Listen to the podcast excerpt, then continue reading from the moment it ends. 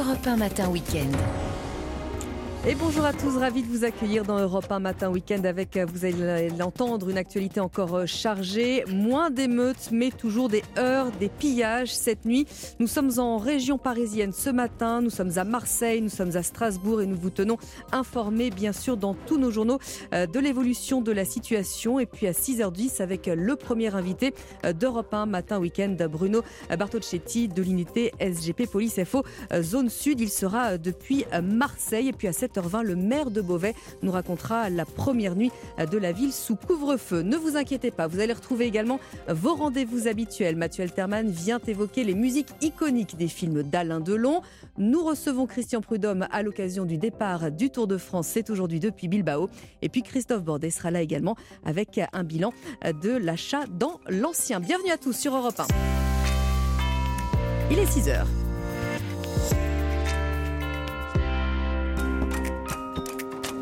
Europe 1 Matin Week-end. Lénaïque Monnier. Et à 6h, le premier journal vous est présenté par Clotilde Dumais. Bonjour Clotilde. Bonjour Lénaïque, bonjour à tous. Quatrième nuit de violence en France, malgré les 45 000 membres des forces de l'ordre mobilisés avec un renfort des blindés de la gendarmerie. Le dernier bilan du ministre de l'Intérieur fait état de moins 471 interpellations. Alors on va faire le bilan des dégâts avec euh, les correspondants d'Europe 1 en région parisienne, Strasbourg, mais surtout euh, Marseille où la nuit a été euh, particulièrement violente. Des violences qui ont poussé le gouvernement a annulé les événements de grande ampleur et donc les concerts de Mylène Farmer. On va entendre la déception des fans qui attendaient ce moment avec impatience. Votre prochaine demi-heure sur euh, Europe 1, euh, nous sommes à Marseille avec Bruno Bartocchetti euh, pour passer, parler de la nuit agitée qui s'est passée là-bas. Et avec vous, Vanessa Zan, par où on part à Arles pour découvrir la rencontre de la photographie en vélorail, les amis. Qu'est-ce qu'on déguste, Olivier On déguste du taureau de Camargue. Et ce sera juste après votre, le journal et votre tendance météo. Bonjour Marlène Duré. Bonjour Lénaïque, bonjour à tous. Alors aujourd'hui, gris et humide du sud-ouest, aux frontières du nord et au centre-est du pays. Les températures 19 à 25 jusqu'à 29 en Méditerranée. Et météo complète après le journal.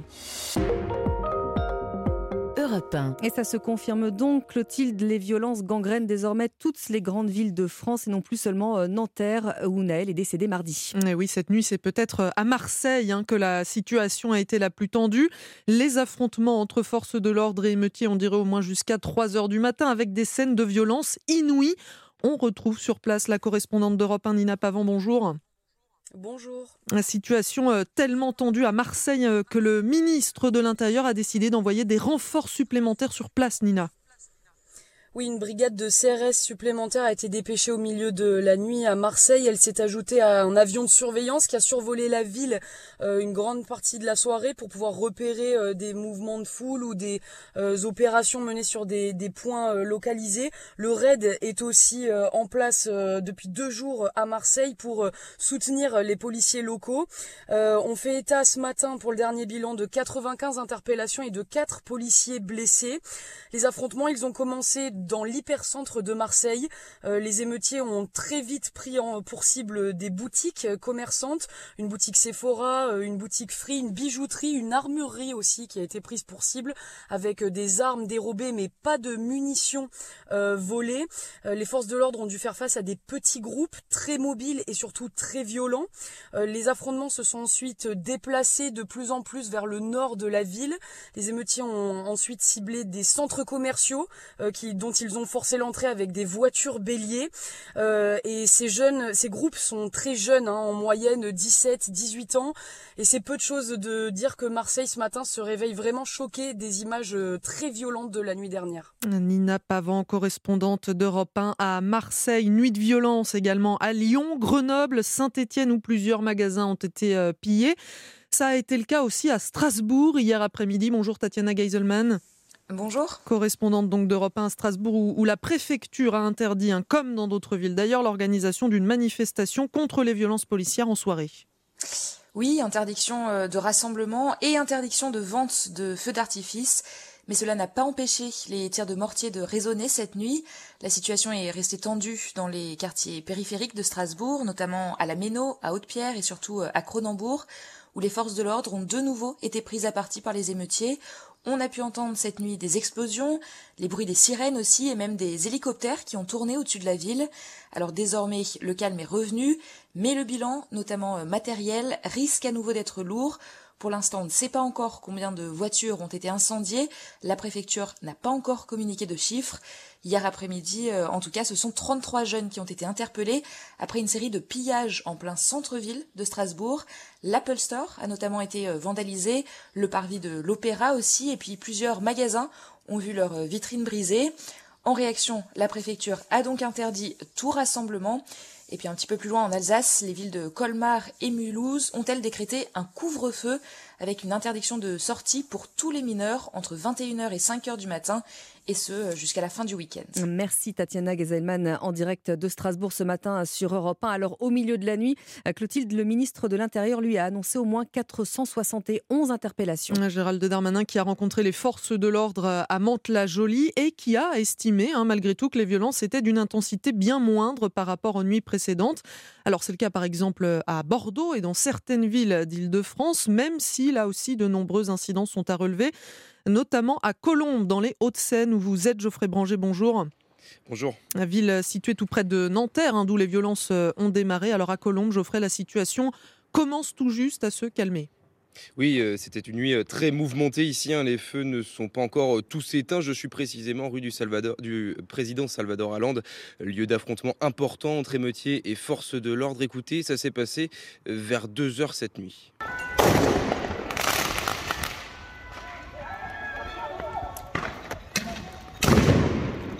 Et encore là, il y a quelques dizaines de minutes, hein, juste devant moi, les derniers émeutiers ont euh, incendié des barrières, des poubelles, des panneaux de chantier qui étaient agglutinés sur la route pour empêcher le passage des voitures. Les pompiers viennent de passer il y a tout juste quelques instants pour éteindre le feu. Mais ici, c'est toute la ville hein, qui a été le théâtre d'importantes violences. Une rue euh, commerçante a par exemple été totalement saccagée, les boutiques pillées. Et puis, en me déplaçant dans Colombes, j'ai remarqué que beaucoup de voitures, de camionnettes ou encore de bus ont été incendiés. Vraiment, le nombre est très impressionnant. Ici, règne une atmosphère de chaos par endroits. Geoffrey Branger en direct de Colombes pour Europe 1 et le maire de Nanterre euh, indique de son côté que les obsèques de Naël sont prévues pour aujourd'hui. Le temps de la violence doit cesser pour laisser place à celui du deuil, c'est ce que disent les footballeurs de l'équipe de France dans un communiqué. Les Bleus qui lancent, je cite, un appel à l'apaisement, à la prise de conscience et à la responsabilisation. Ce sont vos biens que vous détruisez, vos quartiers, vos villes, écrivent-ils dans un message diffusé sur les réseaux sociaux. Plusieurs membres de l'équipe de France, notamment Kylian Mbappé, avaient déjà réagi réagi euh, juste après la mort de Naël. Et en attendant, le gouvernement a donc décidé d'annuler euh, les événements de grande ampleur. Et notamment les concerts de Mylène Farmer qui étaient prévus au Stade de France. Grosse déception hein, pour les fans rencontrés par Marie Jiquel. Moi j'ai fait le déplacement de Toulouse. Là je suis devant le Stade de France depuis 9h du matin. Deux heures avant ils nous disent que c'est annulé.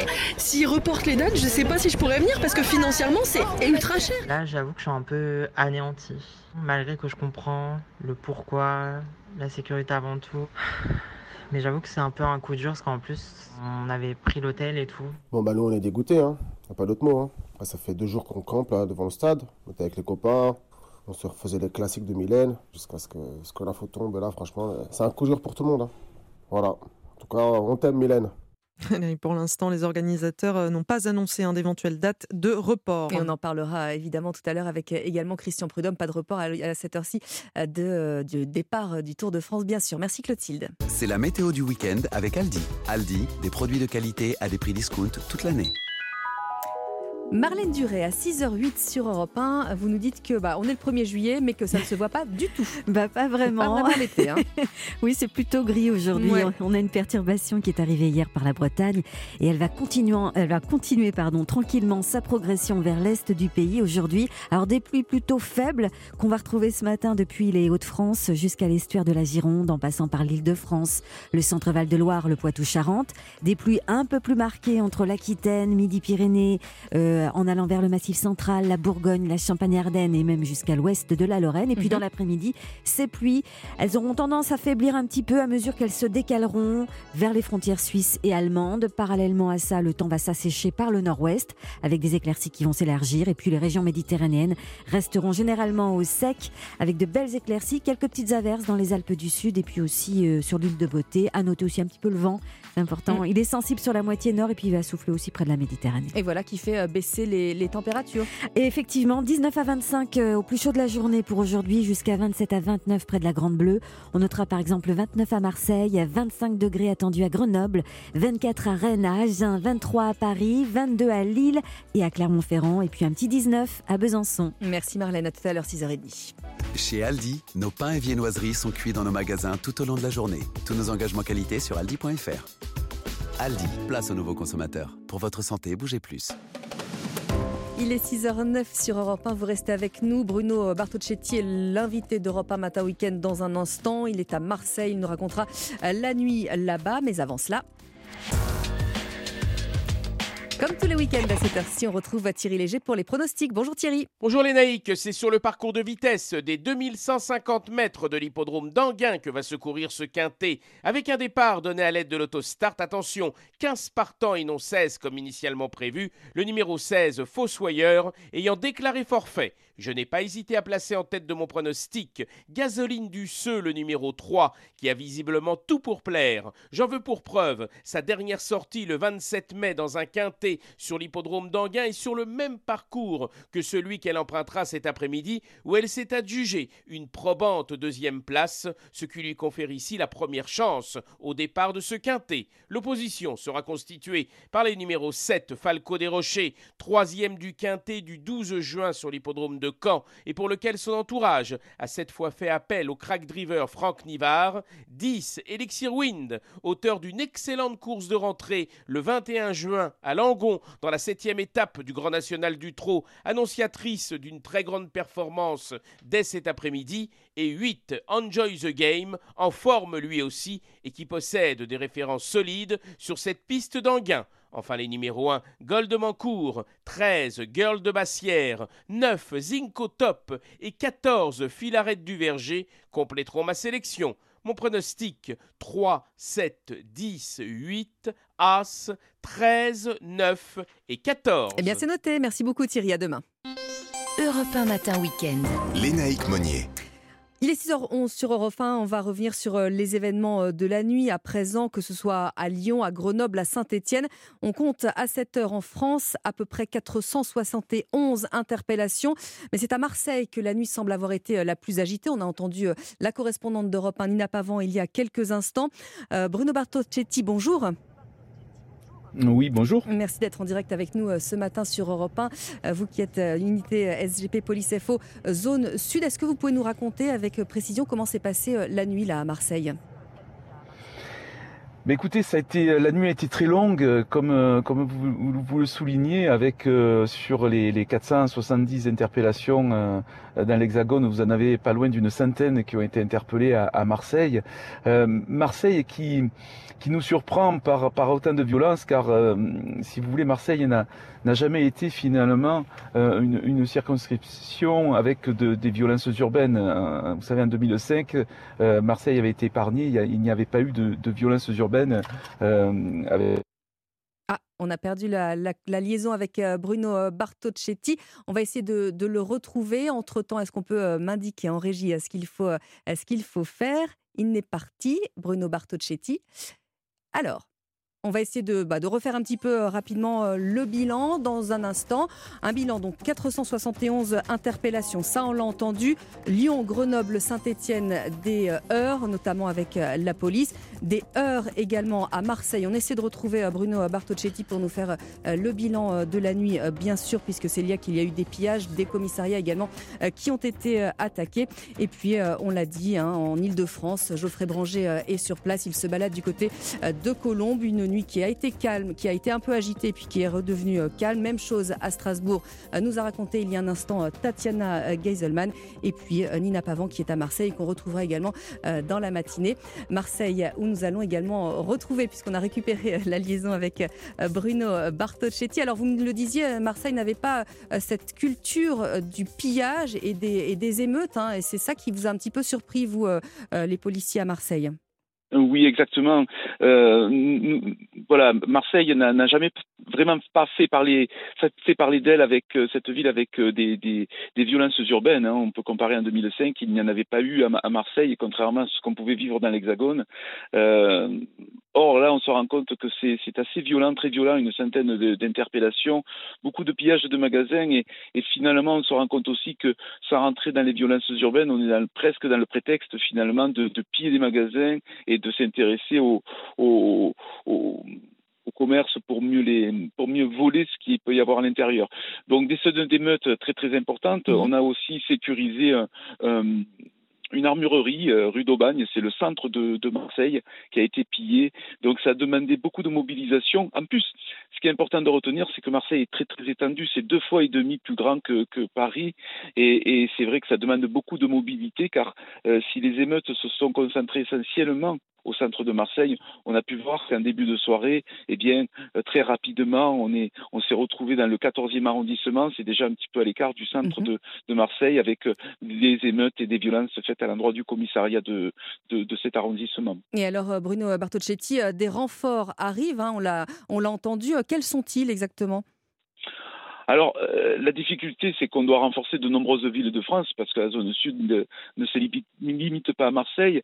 Bien, écoutez, les renforts, c'est, euh, ça va jusqu'à des maîtres nageurs CRS qui sont sur les plages où on leur demande de réintégrer leur, leur, leur CRS pour venir en renfort dans des villes comme celle de Marseille, justement, mais euh, on rappelle beaucoup de policiers qui sont en congé ou en repos, donc c'est vrai qu'on a, on a une forte mobilisation euh, pour, pour, pour ce week-end également et les jours à venir à travers ces émeutes qui vont perdurer, espérons-le, le moins longtemps possible. Et on a vu, euh, Bruno Bartocchetti, qu'il y avait de très jeunes gens, des gamins, des minots, comme on dit chez vous, 12, 13, 14 ans. Est-ce que, comme Emmanuel Macron, vous demandez peut-être une surveillance un peu plus, un peu plus franche des parents?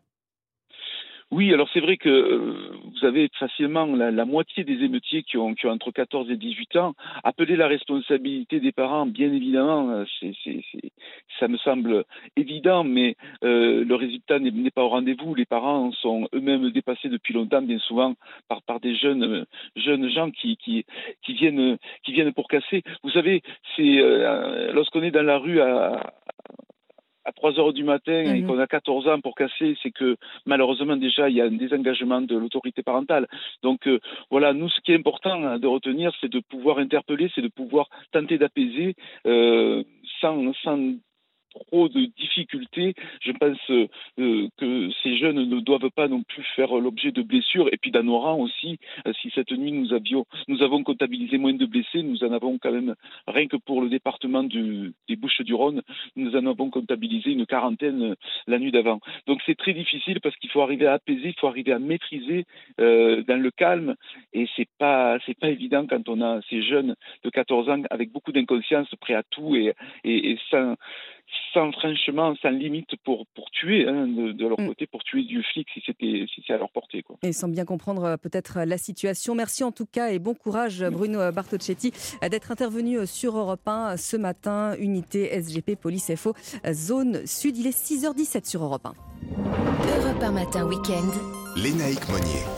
L'heure du journal permanent, Clotilde Dumay. Les obsèques de Naël auront lieu à Nanterre euh, aujourd'hui. En attendant, nouvelle nuit de violence après la mort de ce jeune de 17 ans tué par un policier après un refus d'obtempérer. Vers 2h30 du matin, le ministre de l'Intérieur a annoncé au moins 471 interpellations. Gérald Darmanin qui a estimé toutefois que les violences étaient d'une intensité moindre par rapport aux autres nuits. Mais la situation a particulièrement été tendue à Marseille avec notamment euh, des pillages de commerce et un supermarché incendié, des renforts ont été envoyés sur place. L'ancien entraîneur du Paris Saint-Germain, Christophe Galtier, sera jugé en décembre pour de supposés propos discriminatoires tenus lorsqu'il entraînait à Nice. Il a contesté ces accusations lors d'une audition hier. Son fils, également placé en garde à vue, est ressorti sans aucune poursuite. Il dénonce un coup de poignard dans le dos. Jair Bolsonaro, condamné à 8 ans d'inéligibilité pour abus de pouvoir. L'ancien président brésilien a été jugé pour avoir critiqué sans preuve le système de vote électronique avant sa défaite de l'an dernier à Lula. Il ne pourra donc pas être candidat à la présidentielle de 2026, mais prévoit de faire appel devant la Cour suprême. Et puis 182 km pour une première étape à Bilbao. Le Tour de France s'élance cet après-midi dans le Pays basque espagnol avec deux favoris cette année, le Danois Jonas Vingegaard et le Slovène Tadej Pogacar. Et le patron du Tour, Christian Prudhomme, est l'invité d'Europe 1 matin week-end à 7h10. Merci Clotilde, vous restez bien avec nous. Dans un instant, suite d'Europe 1 matin week-end, on part avec Vanessa Zaza aux rencontres de la photographie du côté d'Arles-Avignon et Olivier Pouls cuisine du taureau de Camargue et il nous dira c'est très très bon. À tout de suite. Europe 1 matin week-end. Lénaïque Monnier. La balade du samedi, Vanessa Olivier Pouls, bonjour. Bonjour. Pas de mystère, on part dans le sud. Alors, mais quel sud, Vanessa? À Arles pour la 54e édition des rencontres de la photographie, évidemment. Elle débute lundi. Mhm. Et évidemment, bah, on va en profiter pour découvrir et puis redécouvrir les sites dans lesquels se déroulent les expositions de, de photos, comme l'abbaye de Montmajour. Mais alors, pour s'y rendre, on va le faire de manière originale, Ah, hyper bah oui. insolite, en vélorail. Alors, Kesako, eh bien, c'est une sorte de wagonnet à pédales euh, qui permet de, de circuler à plusieurs sur une ancienne voie ferrée. Donc, en plus, c'est Ah totalement écologique. Alors, il existait déjà un tronçon euh, du côté euh, des Alpilles, hein, 4 km entre Fontvieille et Montmajour. Et là, la semaine prochaine, eh ben, il y a un second tronçon qui voit le jour et il va relier Arles à l'abbaye. Le départ se fera de Shopping Promenade et euh, c'est, on peut le dire, un voyage euh, historique. Une voie ferrée historique qui a eu plusieurs vies que nous raconte Abel Fiacre, qui est le gérant du Vélorail. Elle a été inaugurée il y a très longtemps, en 1875. Euh, Elle était utilisée pour le transport notamment de marchandises. Cette voie, elle partait de Arles jusqu'à notamment Salon de Provence. Il y avait des transports de pierres, de bauxite, d'huile d'olive. Donc c'était vraiment des, trains de marchandises qui circulaient. Ensuite, il y a eu beaucoup de trains à vapeur de voyageurs, hein, de façon plus classique, hein, pour relier les, villages entre eux, les villes entre elles. Et euh, certains voyageurs assez connus, hein, Frédéric Mistral, Jeanne Calment et même Vincent Van Gogh ont pris assez souvent cette voie ferrée. Alors, Jeanne Calment, elle a mouliné comme Elle ça a dans mouliné. Bon, ok. Ça conserve, Ça veut hein. dire qu'on peut le faire avec Olivier. Évidemment, c'était dans le petit train touristique des Alpilles. Euh, c'est ce qu'il était, euh, c'est ce qu'il était avant, avant d'être un vélorail. Euh, ce qui est top, c'est que l'aventure elle est encadrée, donc vous apprenez en même temps beaucoup de choses sur le patrimoine de, de la région. Et hein. ça permet de se rendre à l'abbaye de Montmajour pour les rencontres d'Arles. Et c'est, c'est quoi son histoire à cette abbaye? Alors c'est une abbaye séculaire, évidemment vous en doutez. Elle a été construite par des moines bénédictins en 938. Euh, la visite, on la poursuit avec notre guide du jour, hein, Abel. Souvent, on en parle ben, via Vincent Van Gogh, hein, on parle des ruines de Montmajour. Alors, c'est plus vraiment les ruines hein, aujourd'hui, c'est-à-dire que c'est vraiment un, véritable lieu de vie, euh, au-delà du, côté touristique de la chose, parce qu'on peut visiter cette abbaye qui est euh, très très grande, qui qui est assez impressionnante. On la voit de très très loin, on la voit notamment très bien depuis la voie de chemin de fer. Mais il y a toujours quelque chose qui s'y passe à l'intérieur. hein. Il y a beaucoup d'événementiels, il y a des, des vernissages, des expos photos, des concerts de musique, des spectacles de danse, des privatisations. euh. Non, il y a beaucoup de choses à, à apprendre au cœur de cette abbaye et il y a une équipe qui travaille sur place qui est très très bien informée, donc on y apprend vraiment beaucoup de choses. Et donc pour l'expo photo des rencontres cette année, il y a deux thèmes. Mhm. Un hommage à nos confrères du journal Libération, puisqu'il y a une rétrospective, euh, les 50 ans dans l'œil de Libé, ça c'est Oui. dans la salle du réfectoire. Et puis dans la salle capitulaire, eh ben, il y a le travail d'une photographe malaisienne d'origine chinoise qui s'appelle Tan Shui Mui et qui monte, qui monte les amis. Comme euh, pour monter voir, euh, Voilà. l'abbaye. Où est-ce qu'on se loge, Vanessa? À l'hôtel présent à Arles, flambant neuf sur la place Voltaire, 81 euros en ligne. D'accord. En résa. Ça hein. reste raisonnable Cet été, pour la ça saison. reste raisonnable pour la saison. Et pour info, les expos photos se déroulent jusqu'au 24 septembre. Et on est dans une région où la gastronomie, évidemment, est très Mm. importante. Les Alors. Olivier Pouls, on va pas faire de, de riz de Camargue hein, ce matin Non, avec vous. on aurait pu. Mais alors, pour le coup, alors là, euh, moi, je n'en ai jamais mangé. Jamais. Il va falloir Non, y on va parler remédier. taureau, ouais. Ouais, le fameux Jamais. taureau de Camargue. Vous savez que c'est la première appellation d'origine protégée pour une viande bovine en France. Elle remonte à 1996. Ah Parce qu'entre la Camargue et les taureaux, c'est une très longue histoire. Ça fait bien longtemps, depuis la haute antiquité, que cette région est connue pour, euh, pour connaître, euh, pour avoir euh, des, des- des taureaux, des taureaux qui ont longtemps vécu de manière Sauvage. sauvage, d'ailleurs, et qui d'ailleurs toujours encore vivent de manière semi-sauvage. Ça fait d'ailleurs partie euh, des- des- du cahier des charges de l'appellation de taureau de Camargue. Ce sont des, des animaux qui, voilà, qui peuvent, Qui profiter de ces énormes espaces. Les éleveurs sont appelés là-bas les manadiers. Mhm. Alors c'est une viande, puisque vous ne l'avez pas goûtée, que Mais je vais non. essayer de vous décrire, et qui, est- qui a beaucoup de goût, Ouais. mais qui est très peu grasse, parce que comme les animaux, bah, ils bougent beaucoup, et ils consomment de l'énergie, et ils s'engraissent pas. Donc c'est du goût, Un peu comme la peu viande de cheval, mais en Un petit peu, moins un petit Ouais. peu moins Mm, fort. mm. Et puis, ce ne sont pas des gros morceaux parce que ce sont des, des petits animaux. Alors, on trouve deux races euh, qui permettent de faire ce fameux taureau, taureau de Camargue. C'est la, la Rasso di Biou. C'est un taureau à la robe foncée avec une tête assez importante, couverte de cornes, vous savez, très longues Oui, oui, et oui. très Oh. fines, en forme de lyre. Ce sont, comme je l'ai dit, des animaux euh, semi-sauvages. Et les femelles ne produisent que peu de lait, donc ces animaux ne sont pas du tout élevés euh, pour la production de fromage pour ça. Elles produisent juste suffisamment de lait pour, euh, Pour les pour bébés. allaiter les, les- les bébés. Voilà. Puis il y a l'autre race, c'est la race brave, qui elle est d'origine espagnole, qui a été introduite au 19e siècle. Et là, ce sont aussi des taureaux qui sont élevés pour les fameuses courses camarguaises. Ah oui. On les faut. repère Ça, un oui. petit peu Et on les repère. Et les animaux qui ne sont pas retenus pour euh, les courses, On ben, les en général, euh, on les Ils- Ils mange. finissent dans notre casserole. Alors Bah oui. justement, qu'est-ce qu'on va, co- comment on le cuisine? Parce que c'est quoi? C'est tendre comme viande ou- C'est relativement tendre. Euh, alors, c'est euh, la viande, donc il- euh, ça, ça, ça se mâche quand même un peu. Et puis on Oui, a des dents, bah on, on le aime ça pour ça. Je vous propose très rapidement un onglet euh, façon taille. Ah, vous savez, l'onglet, euh, c'est une, une viande euh, voilà, que vous allez trancher dans le sens euh, de la fibre. Oui. Euh, pour bien respecter ça, ça va faire des, des- des petits morceaux de, de, 4-5 cm de long sur 1 cm de, de large. On fait une marinade avec de l'huile de sésame, de la sauce soja, un peu de miso, de la coriandre, du basilic thaï, de la citronnelle, Ah un petit filet de citron vert, des épices. On laisse mariner une demi-heure, trois quarts d'heure, et puis on saute ça très vivement, soit dans une poêle très chaude, soit dans un wok. Ah ouais. Et on, se fait une petite poêlée de légumes Mmh. ou du riz de Camargue, tiens, à- à- Évidemment. avec ça pour l'accompagner. C'est délicieux, c'est très simple. Si Cette saison, pas- en plus. En plus, cette saison. Hein Premier si- week-end de juillet. Et si vous n'avez pas de taureau de Camargue, ben, vous prenez un onglet d'un autre animal, ça ira très bien également. Oui, parce qu'il faut encore on va pouvoir en trouver hein, du, du taureau de Camargue Oui. en dehors de la Camargue, Euh, évidemment. sur Internet, ça se trouve. Sur Internet, ça se trouve. Bah, merci beaucoup, euh, Olivier. On vous retrouve euh, à tout à l'heure, tout à l'heure chez, chez Laurent. Mariotte à 11h, Vanessa à demain. À demain. Et puis, on va jouer, si vous le voulez bien, en répondant à cette question. Où se trouve la plage de Copacabana? Est-ce que c'est au Brésil ou est-ce que c'est au Portugal? Vanessa, on vous c'est voyageuse, mais vous ne soufflez pas. même moi qui voyage pas, J'ai mis mon maillot de bain. Si vous avez euh, la réponse, vous envoyez prime au 7 39 21. Vous vous laissez guider ensuite. Il y a trois SMS euh, et trois fois 75 centimes plus le coût du SMS. Voilà pour le jeu. Vous avez le temps euh, de participer, le temps d'écouter The Cure sur Europe 1 In Between Days.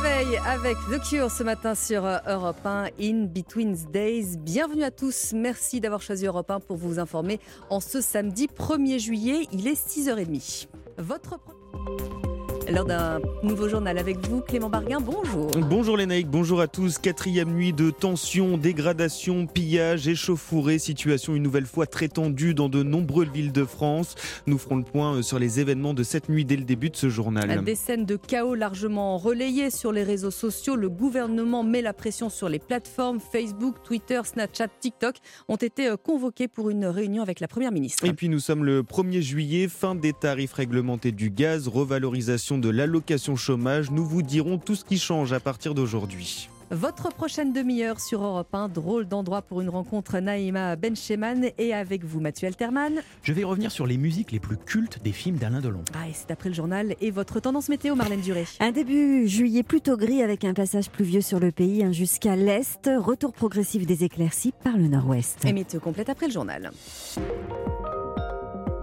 Europe 1. Clément, la nuit a donc été une nouvelle fois marquée par des émeutes. Cette quatrième nuit de violence a été d'une intensité bien moindre selon Gérald Darmanin, le ministre de l'Intérieur qui était en déplacement cette nuit dans un commissariat de Mantes-la-Jolie dans les Yvelines.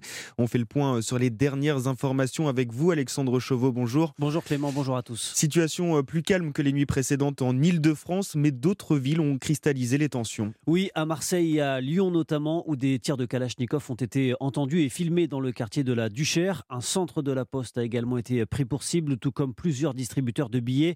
Ailleurs, on peut également euh, relever, entre autres, la mairie incendiée à Persan-Beaumont dans le Val d'Oise, incendie également des locaux de la mission locale à Chanteloup-les-Vignes ou d'un immeuble d'habitation à Toulouse. Et puis à signaler euh, aussi à nouveau des pillages comme à Elbeuf ou l'attaque du commissariat à Alès dans le Gard. Alors à ce stade, on n'a pas encore le bilan global, mais ce qu'on peut vous dire, c'est qu'à 2h30 cette nuit, le ministre de l'Intérieur comptabilisait 471 interpellations. C'était, on le sait, l'une des consignes transmises par Gérald Darmanin aux forces de l'ordre. Le ministre qui évoque malgré tout donc une nuit plus calme que les deux précédentes. On peut considérer en effet que les choses sont de moins d'intensité aujourd'hui. Je pense qu'on le voit aux très nombreuses interpellations qu'on a fait ces derniers jours, hein, plus de 1000, ce qui a sans doute dû calmer une partie euh, des, des délinquants émeutiers. Je pense aussi que les moyens très importants que nous avons déployés à la demande du président de la République et de la Première ministre euh, est une réponse de fermeté.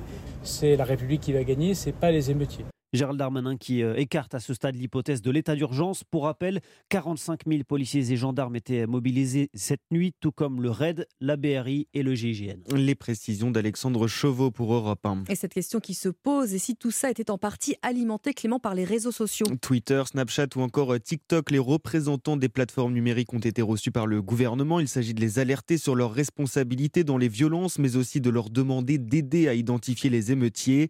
Emmanuel Macron a d'ailleurs appelé ces plateformes plateforme à retirer les contenus les plus sensibles. Le chef de l'État qui demande également aux parents de garder les enfants à la maison. Benjamin est le père d'un garçon de 13 ans. Il vit à Sèvres, en banlieue parisienne. Il a surpris des messages sur le portable de son fils. Écoutez.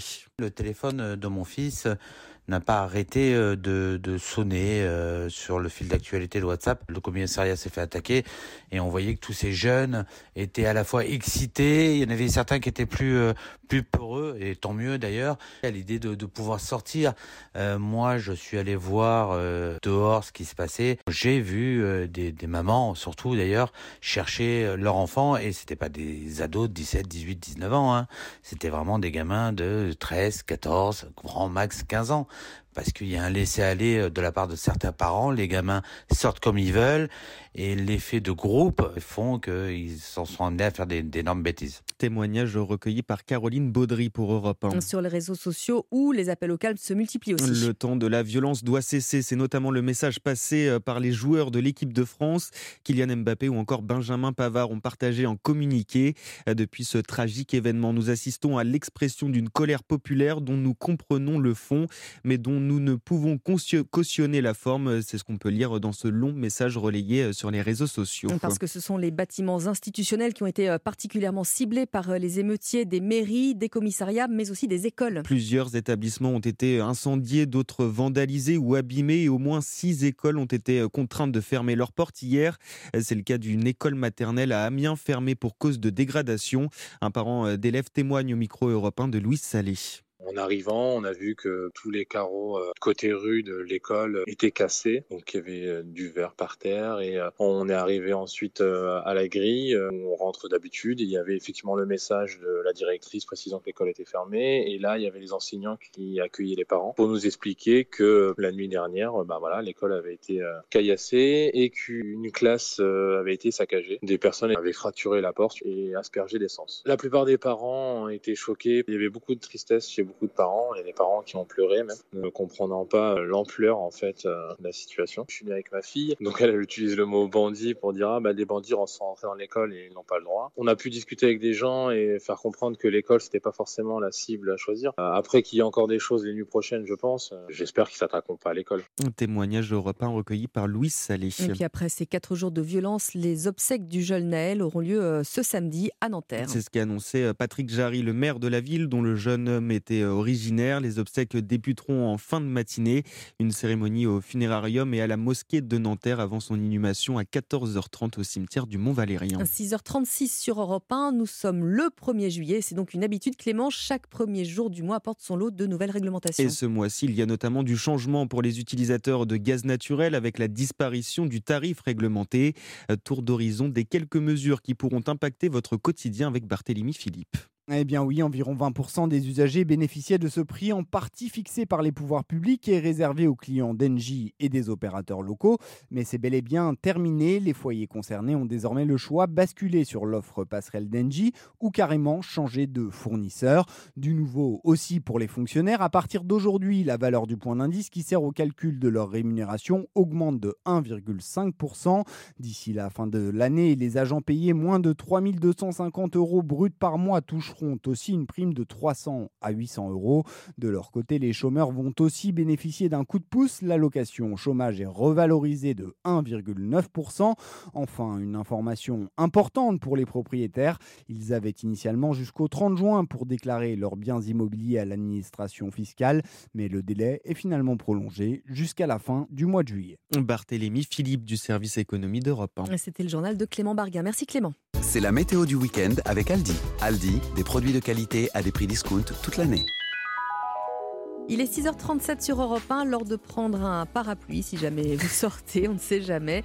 Euh, Il y a des pluies qui circulent sur le pays, hein, Marlène Duré. Absolument, les naïcs, ce sont des pluies d'origine océanique, éparses, généralement faibles. Bon, elles peuvent être quand même plus marquées sur l'ouest des contreforts du Massif central, donc Limousin, Auvergne. Et puis elles traversent le pays et on va les retrouver cet après-midi, eh bien, sur une grande partie de l'Aquitaine et du Limousin, en Midi-Pyrénées, en Auvergne, en Bourgogne-Franche-Comté, dans les régions du Grand Est, en région Rhône-Alpes aussi, en excluant une partie de la Drôme et de l'Ardèche.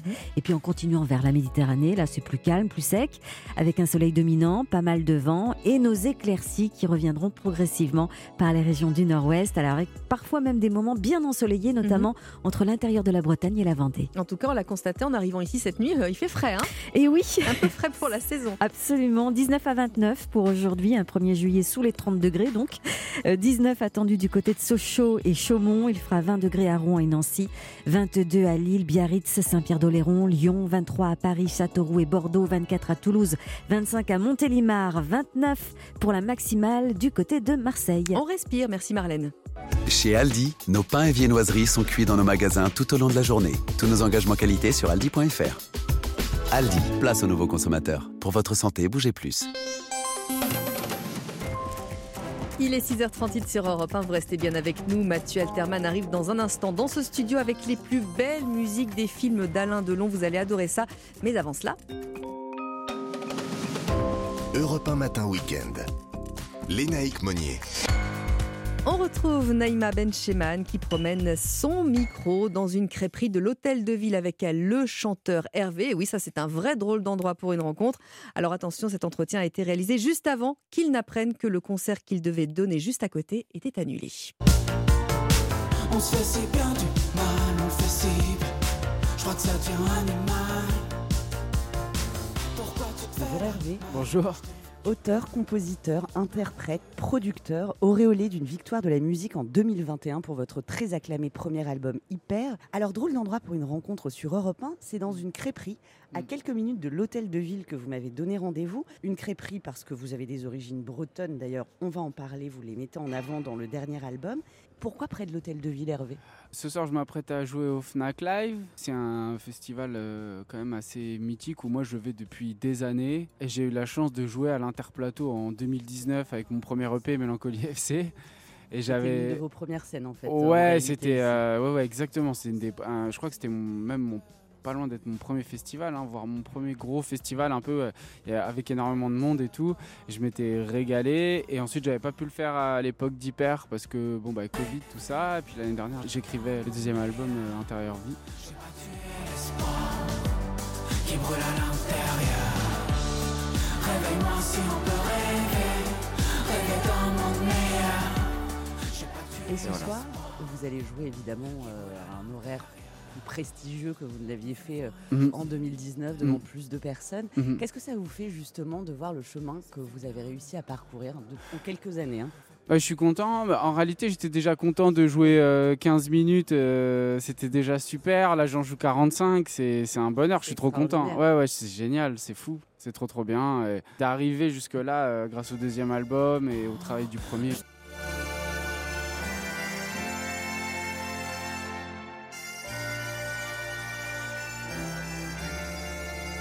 Pas d'arrivée sans départ, Hervé, Mm. comme vous le chantez.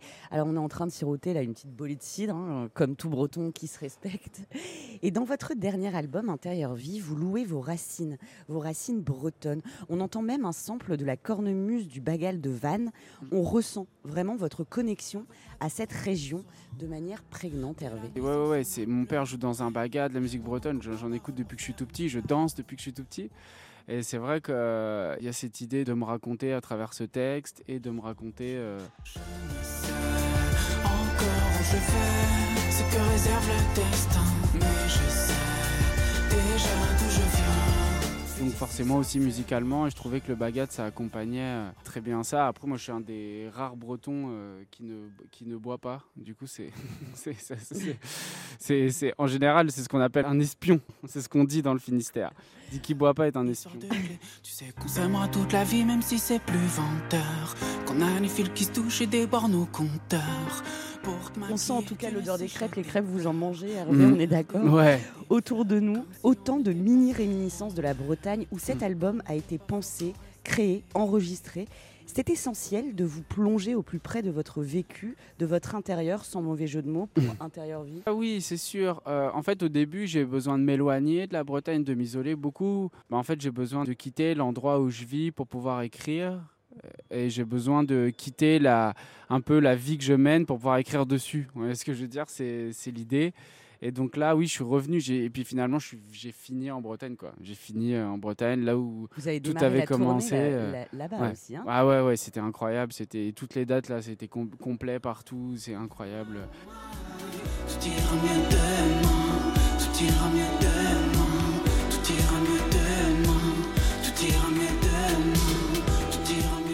La Bretagne, nous le disions, est un des personnages phares de l'album. Mm. Il y a aussi votre famille, votre grand-maman qui travaillait à l'âge de 7 ans, Mm. comme vous le chantez. En vous écoutant, nul doute que vos grands-parents, qui ont connu l'horreur des camps, Mm. la guerre, vous ont transmis la résilience. Ils vous ont donné un cadre, des repères. Oui, euh, beaucoup de repères et surtout, euh, paradoxalement, beaucoup de liberté. Le message, c'était quand ma mère est montée à Paris, fais ce que tu veux. Nous, on ne connaît pas Paris, on n'y est jamais allé. Ma mère est montée à 17 ans à Paris. Moi, je me suis lancé à 17 ans dans la musique, à peu près, euh, en passant mon bac en candidat libre, en montant à Paris pour être le, le plus libre possible. Et je crois que c'est le champ des possibles que ça m'a ouvert.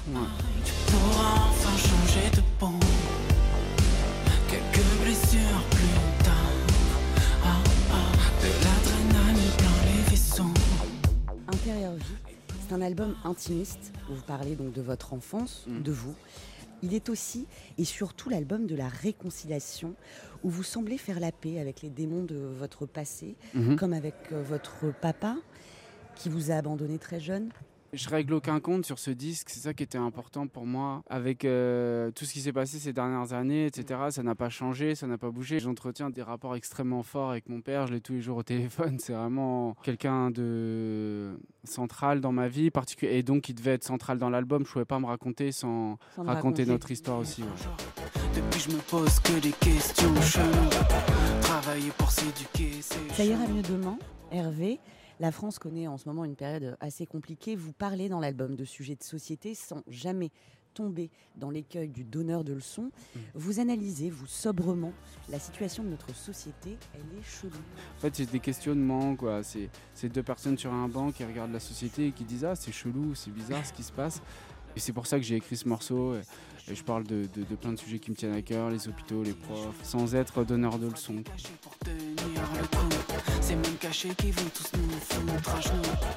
Grand merci Hervé de ce drôle d'endroit pour une rencontre aux accents de mélodie armoricaine dans une crêperie. Vous qui vous rêviez footballeur, mes félicitations, vous êtes le nouveau petit champion de la chanson française. Merci beaucoup, c'est gentil, merci. Drôle d'endroit pour une rencontre que vous retrouvez évidemment euh, tous les samedis sur Europe 1 et quand vous le souhaitez sur europe1.fr. Europe 1 matin week-end. Lénaïque Monnier. Il est 7h moins quart sur Europe 1, l'heure du journal permanent Clément Barguin. Quatrième nuit d'émeute après la mort du jeune Naël. Plus de 471 personnes ont été interpellées en France selon le ministre de l'Intérieur. Si la situation a semblé plus calme en Ile-de-France, le climat s'est embrasé à Marseille et Lyon notamment, où une armurerie a été pillée et un commissariat saccagé. Deux anciens dirigeants du groupe d'EHPAD Orpea en détention provisoire. Il s'agit de l'ex-directeur général et l'ex-directeur financier. Cela fait suite à l'ouverture d'une information judiciaire hier pour abus de confiance, escroquerie ou encore blanchiment en bande organisée. Au Brésil, l'ancien président Bolsonaro dénonce un coup de poignard dans le dos. L'ex-dirigeant conservateur va faire appel de sa condamnation aujourd'hui à 8 ans d'inéligibilité pour désinformation lors de la dernière présidentielle de 2022. Et puis le sport et l'événement de ce samedi avec le Tour de France. Le grand départ est donné au Pays Basque espagnol. Première étape sur 182 km dans Bilbao. Et nous en parlons à 7h10 avec euh, Christian Prudhomme sur Europe 1. Bien sûr, vous restez bien avec nous. Euh, D'ici euh, une poignée de secondes, c'est Mathieu Alterman qui va faire son entrée dans ce studio avec aujourd'hui les plus belles musiques de films avec Alain Delon. À tout de suite. Europe 1 Matin Week-end. Lénaïque Monnier. Il arrive en studio, beau comme Alain Delon, c'est Mathieu Alterman. Bonjour Mathieu. Bonjour, il vous en prie. nous parlons des musiques les plus cultes des films du grand Alain Delon. Oui, le dernier monstre sacré du cinéma connaît ces jours-ci une triple actualité avec la vente de sa collection d'œuvres d'art, la ressortie du Samouraï en version restaurée et la parution du rare Les Grands Fusils en DVD Blu-ray. Mais ce matin, c'est sur un autre aspect de sa carrière que je voulais revenir, celui de son rapport à la musique. Il existe en effet fort peu d'acteurs et producteurs comme Alain Delon qui ont su s'entourer des plus grands compositeurs afin d'habiller au mieux les images devenues iconiques. Alors, premier de ces immenses musiciens, c'est le collaborateur de Fellini, célèbre Nino Rota qui en 1960 avec Plein Soleil, puis en 1963 avec Le Guépard de Visconti, Claudia Cardinal, Alain Delon qui se perdent d'amour dans de somptueux palais siciliens sur cette musique.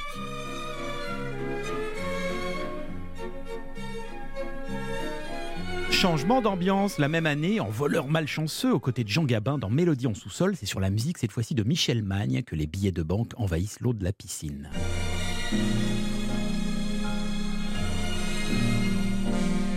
En 1965, l'acteur part pour les États-Unis où il tourne trois films, dont Les Tueurs de San Francisco, sur une musique de Lalo Schifrin, quand même Monsieur Mission Impossible. Mais oui, et puis ensuite Alain Delon va devenir euh, coproducteur et donc il va choisir lui-même ses collaborateurs avec une rencontre capitale, hein, Mathieu. Oui, celle de François de Eh oui, pour Les Aventuriers avec Lino Ventura.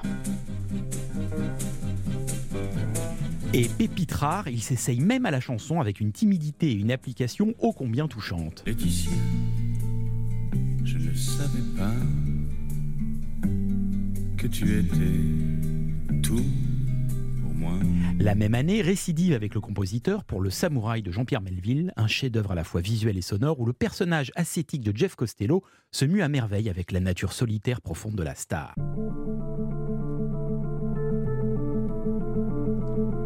Alain Delon devient un mythe et ses musiciens légendaires tissent des notes qui le portent jusqu'aux étoiles, tel Michel Legrand en 1969 dans La piscine. Ou encore Ennio Morricone la même année dans Le clan des Siciliens.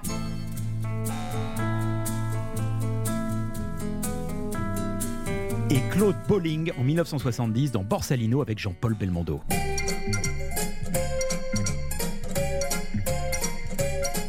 Alors c'est assez fou, hein, Mathieu. Alain Delon, il a inspiré euh, tant d'artistes que les musiques, bah, c'est tout aussi important que les, images que ça illustre. hein, finalement, on a l'image et le son, hein, on voit tout. Et comment le Bleu Nuit d'hiver 1970 du Cercle Rouge est indissociable des notes d'Éric de Marsan? Les Granges brûlées avec Simone Signoret résonnent encore du climat électronique signé Jean-Michel Jarre. Et Mort d'un pourri en 1977 est sublimé par le tandem Philippe Sard, Stan Getz. En 1981, quand Alain Delon passe à la réalisation avec Pour la peau d'un flic, il impose un improbable blues yiddish qui devient instantanément un tube repris même dans un numéro du Crazy Horse.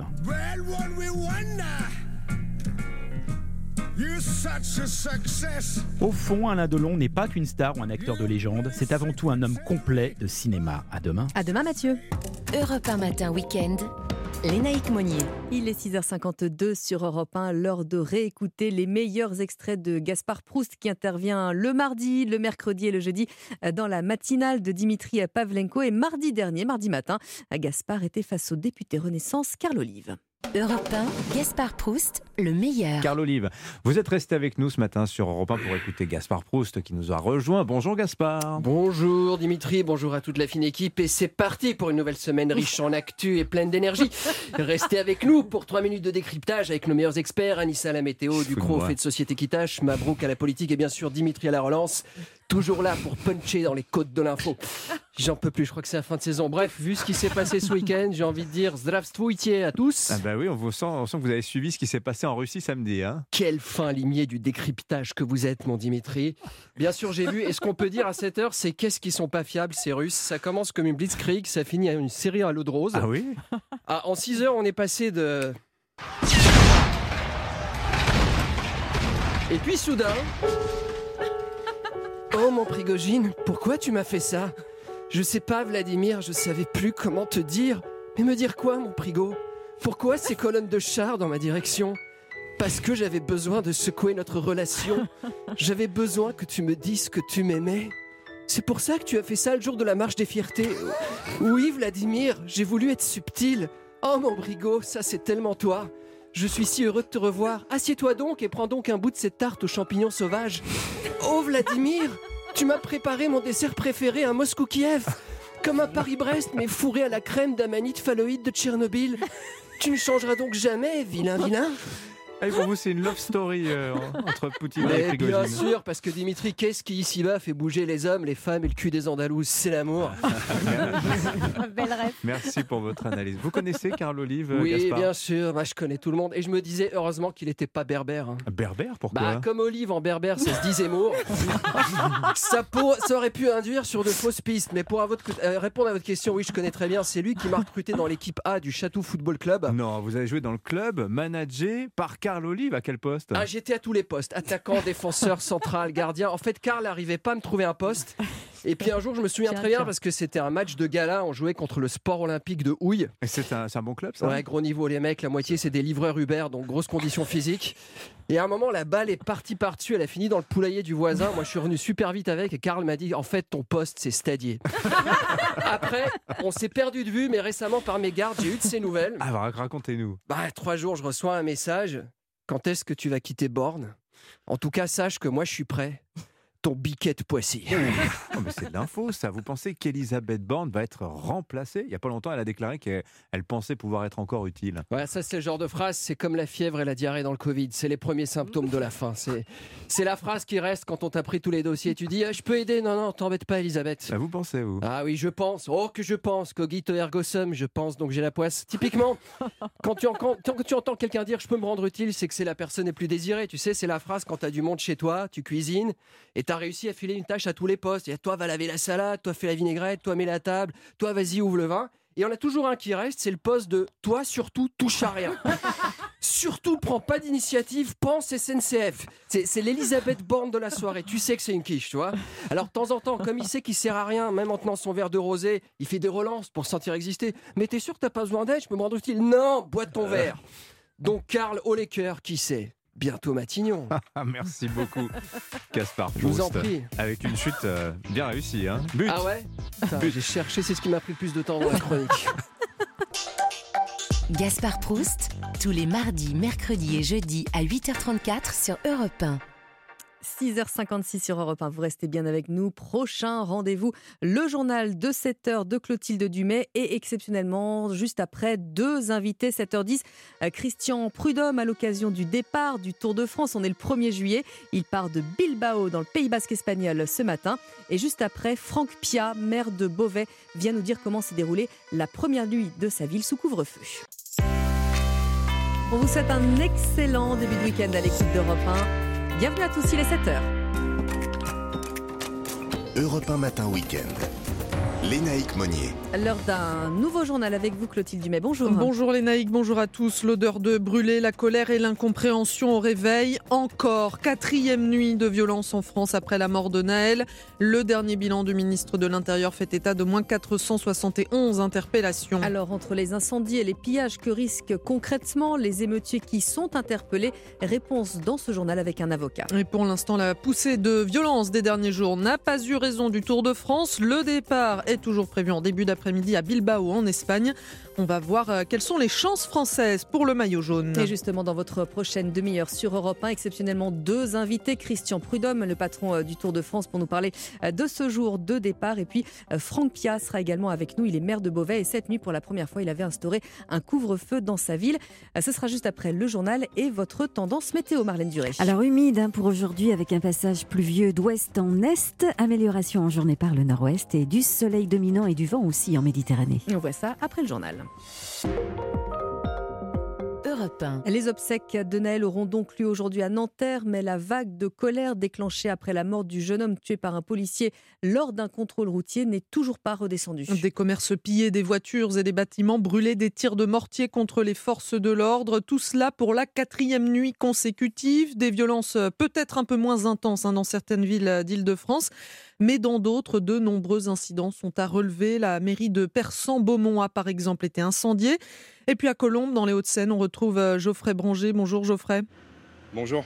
Colombes, ville située tout près de Nanterre, hein, d'où les violences sont démarrées. Et ce matin encore, Geoffrey Colombe eh bien, se réveille euh, abasourdi et abîmé.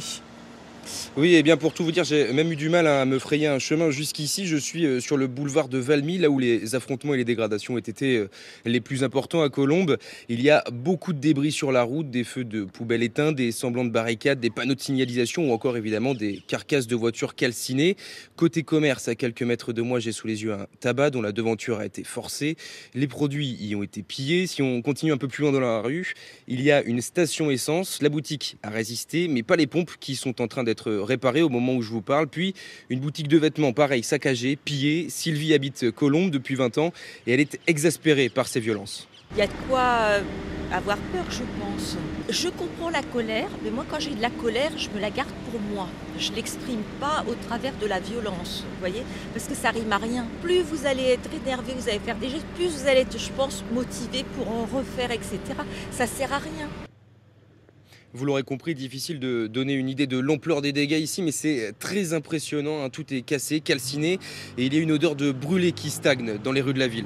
Geoffrey Branger en direct de Colombes pour Europe 1 et puis euh, toujours euh, en région parisienne, les forces de l'ordre euh, ont évacué en soirée une centaine de personnes réunies à Place de la Concorde pour manifester contre les violences policières. Manifestation euh, interdite à Paris, tout comme à Lyon ou encore à Marseille, où la nuit a été euh, très tendue à tel point que le ministre de l'Intérieur a envoyé des renforts sur place. Gérald Darmanin qui d'ailleurs s'est rendu au milieu de la nuit aux côtés des forces de l'ordre à Mantes-la-Jolie. Le ministre a annoncé hein, vers 2h30 euh, du matin au moins 471 interpellations. Mais avec quelles conséquences à l'arrivée? Que risquent concrètement les émeutiers arrêtés par les forces de l'ordre? Écoutez la réponse de maître Arash Derambarch. L'émeutier qui euh, s'implique dans des pillages et en cours notamment des très lourdes sanctions, notamment le vol aggravé, qui est puni de 5 ans d'emprisonnement et de 75 000 euros d'amende. La peine peut alors s'alourdir si d'autres motifs viennent s'ajouter au premier délit, comme le fait de s'en prendre à un véhicule affecté au transport collectif. Lorsque le vol, par exemple, est précédé ou accompagné ou suivi d'un acte de destruction. On l'a vu notamment sur les violences qu'il y a eu notamment dans des supermarchés. L'individu qui est reconnu coupable d'au moins deux circonstances différentes va alors écoper de 7 ans d'emprisonnement et 100 000 euros d'amende. Et à partir de trois circonstances aggravantes, la peine est alors de 10 ans de prison et 150 000 euros d'amende. Et pour les enfants mineurs, les parents sont responsables aussi. Ils engagent leur responsabilité pénale. Il ne faut pas l'oublier. Et donc, sont également responsables du paiement et des intérêts civils sur notamment les infractions pénales que commettent leurs enfants mineurs. Maître Arash Derambarch, contacté par Chloé Lagadou, le ministre de la Justice, Éric Dupont-Moretti, euh, demande justement une réponse pénale rapide, ferme et systématique à l'encontre des auteurs de violences urbaines et de leurs parents s'ils sont mineurs. Et à l'autre bout de la chaîne, Clotilde, il y a les commerçants victimes de ces violences et des pillages. Alors certains essaient d'anticiper comme ils peuvent, comme à Montreuil en Seine-Saint-Denis, où l'une des rues les plus commerçantes de la ville a déjà été vandalisée et pillée. Reportage d'Aurélien Fleureau. Des vitrines brisées remplacées par des panneaux en bois et souvent ce sont même des vitrines intactes qui sont désormais recouvertes au cas où. Se protéger au mieux et anticiper en appelant son assurance, c'est ce qu'a fait Eric, le gérant d'un pressing. Comme tous les commerçants, la cirque est là pour 4 plaques de, bois, il y en a pour euh, 2400 euros. Voilà, maintenant, euh, bon, on a la chance d'être quand même euh, assez suivi par les assurances, donc euh, l'assurance nous a dit, ok, allez-y, euh, mettez le local euh, en sécurité. Bon, il y a les alarmes et tout, mais après, ça sert à rien malheureusement. Il y a une telle rage, une telle volonté de destruction que, bon, il n'y a rien qui les arrête. ouais. Alimentation, téléphonie, habillement, les enseignes les plus touchées par les pillages redoublent de vigilance, surtout celles qui ont été jusque-là épargnées depuis le début des émeutes. Aurélien Fleureau pour Europe 1. Alors, on va revenir sur euh, ces émeutes à 7h20 avec euh, Franck Pia, le maire de Vauvet, qui a installé un couvre-feu cette nuit. Et puis, on aura un autre invité. Ce sera juste après ce journal. Clotilde pour parler du Tour de France. Il s'élance aujourd'hui. On en parlera avec Christian Prudhomme. Et oui, la première étape, euh, c'est à Bilbao, hein, dans le Pays basque espagnol, avec euh, peut-être déjà une bagarre entre les favoris. Et pourquoi pas des Français aux avant-postes, puisqu'ils sont plusieurs, hein, Martin Lange, à pouvoir briller cette année. Oui, avec d'abord un double champion du monde de retour. Julien Alaphilippe, absent l'an dernier, retrouve les routes du Tour. Avec deux premières étapes escarpées comme il les aime, le coureur de la Soudal Quick Step rêve de victoire, mais aussi de maillot jaune. C'est sûr que ces deux euh, premières étapes sont, sont très difficiles et, et ça me correspond. Après, euh, il y a beaucoup qui veulent gagner, beaucoup qui veulent le maillot jaune. En tout cas, euh, je fais partie de ces coureurs-là et je vais, donner le maximum.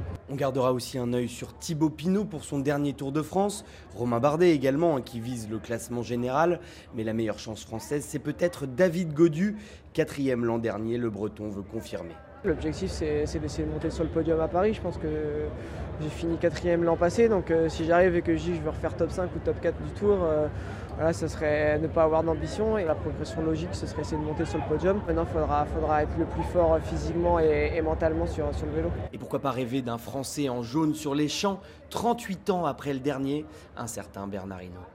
Voilà, il va falloir avaler euh, 182 km pour cette euh, première étape à Bilbao, avec un départ euh, prévu un peu avant 13h. Et Christian Prudhomme arrive juste après la météo. C'est la météo du week-end avec Aldi. Aldi, des produits de qualité à des prix discount toute l'année. On ne sait pas quel temps il fait à Bilbao, mais en début de journée, en tout cas, on sait qu'ici, ce sera gris et humide. hein. Oui, oui, gris et humide ce matin, notamment de la Nouvelle-Aquitaine et Midi-Pyrénées, en remontant jusqu'à la frontière belge et même jusqu'à l'ouest de la Lorraine. Et ça passe par l'Auvergne, le Limousin, le Centre-Val de Loire, l'Île-de-France, la Bourgogne, la Champagne et donc les Hauts-de-France, ce qui nous fait quand même une bonne portion. Euh, des pluies généralement faibles, peut-être un petit peu plus marquées sur l'ouest des contreforts du Massif central. Et puis euh, dans l'après-midi, tout ça va se décaler et gagner les frontières suisses et allemandes. Au même moment, les éclaircies pourront donc euh, progresser un peu plus jusqu'à l'ouest de l'île de France, même jusqu'à la Touraine et au nord du Poitou. Donc des éclaircies de plus en plus franches franche par le nord-ouest. Et puis en Méditerranée, c'est sec, plutôt ensoleillé et venteux. Et on a une fourchette qui va de 19 à 29 Oui, en 19. termes de température. Absolument, ça baisse au nord-est. D'ailleurs, ça n'a pas vraiment de changement par rapport à hier. 19 donc à Belfort et Boulogne-sur-Mer. 20 degrés attendus à Brest et Dijon. 21 à Saint-Étienne et à Caen. 22 à Nevers. 23 à Dax, Nantes, Paris. 24 à Cahors, Poitiers. 25 attendus à Valence et 27 à 29 autour de la Grande Bleue. 29 à Toulon. Merci Marlène. Chez Aldi, nos pains et viennoiseries sont cuits dans nos magasins tout au long de la journée. Tous nos engagements qualité sur aldi.fr. Aldi, place aux nouveaux consommateurs. Pour votre santé, bougez plus. Il est 7h09 sur Europe 1. Restez avec nous. Christian Prudhomme arrive. Pas d'annulation du Tour de France, mais une extrême vigilance. Le Tour qui débute aujourd'hui. Et ça me donne l'occasion aussi de vous rappeler que le rendez-vous de 7h30, le journal du Tour. Vous restez là, on arrive. Europe 1 matin week-end. Lénaïque Monnier. Il est 7h11 sur Europe 1 et comme promis, on parle du Tour de France. La grande boucle débute aujourd'hui. Alors, elle n'est pas concernée par l'annulation euh, de grands événements comme euh, le concert de Mylène Farmer, par exemple, hier soir. On va quand même s'attacher aux sportives et à l'épreuve à proprement parler avec euh, le directeur du Tour de France. Bonjour Christian Prudhomme. Bonjour. Alors vous êtes à Bilbao, hein, à quelques heures du départ de la 110e grande boucle. Pourquoi ce, ce choix d'ailleurs du, du Pays Basque? Parce Pays que le Basque Pays- espagnol. Oui, le Pays Basque nous offre euh, D'abord un terrain sportivement probant, très sélectif pour les coureurs, puisque le Pays Basque, ce sont des collines verdoyantes. D'ailleurs, je vous le confirme, et la, météo est là pour la tester encore, avec des pentes très raides qui vont permettre aux, aux grands coureurs du Tour de France, aux champions, à ceux qui visent le classement général, d'être épaule contre épaule dès les premières heures, c'est-à-dire de, de susciter l'enthousiasme dès le début. Ensuite, parce que le décor du Pays Basque est magnifique, entre Mhm. les collines que j'évoque et le littoral. Enfin, parce qu'il y a une passion, un enthousiasme pour le cyclisme et pour le Tour de France exceptionnel au Pays Basque. On se souvient des, des marais oranges de Scaltel Euskadi dans les Pyrénées notamment, et il y a quelques années. Alors, euh, les Pyrénées euh, vont suivre euh, évidemment dans la foulée. Est-ce que ça veut dire, Christian Prudhomme, qu'on pourrait avoir un leader, voire un vainqueur très très vite dès le début du tour? Alors un leader devant, oui, sans doute. Le vainqueur du tour, j'espère qu'on le connaîtra le plus tard possible, bien évidemment. En tout cas, il y a, une, il y a un terrain qui est fait pour une opposition de style entre les meilleurs punchers du monde, comme Mathieu Van Der Poel, le petit-fils de Raymond Poulidor, Wout van Aert, le Belge, et les favoris du classement général, Tadej Pogacar, Jonas Vingegaard, le Danois, euh, tenant du titre, et puis on l'espère évidemment, Julien Alaphilippe, qui fait son retour sur le Tour de France après 15 mois de, de galère, de chute, de maladie, et, et David Codu ou Thibaut Pinot ou Romain Bardet, bien sûr. Alors, je vous dis ça, euh, Christian Prudhomme, parce que la montagne, ça reste quand même l'arbitre hein, du, du Tour de France. Bien sûr, et cette année, il y aura une particularité, puisque donc, avec ce départ de Bilbao, euh, nous avons tracé un parcours qui passe par les cinq massifs montagneux français, ce qui est la deuxième fois en cinq ans, mais aussi la deuxième fois seulement depuis euh, la création du Tour en 1903. Les Pyrénées pour partir, le massif central ensuite, avec le retour au Puy-de-Dôme, une arrivée au Puy-de-Dôme dans, dans, dans 8 jours, le, le 9 juillet, pour la première fois depuis 35 ans. Mhm. Ensuite, euh, le, le Jura, les Alpes avec une étape euh, dantesque euh, au-dessus de Courchevel au col de la Lose. Un col très très raide, un col très récent avec des, des ruptures de pente impressionnantes, uniques d'ailleurs à plus de 2000 mètres. Et on finira par, par les Vosges, après le passage par le Jura, avant évidemment.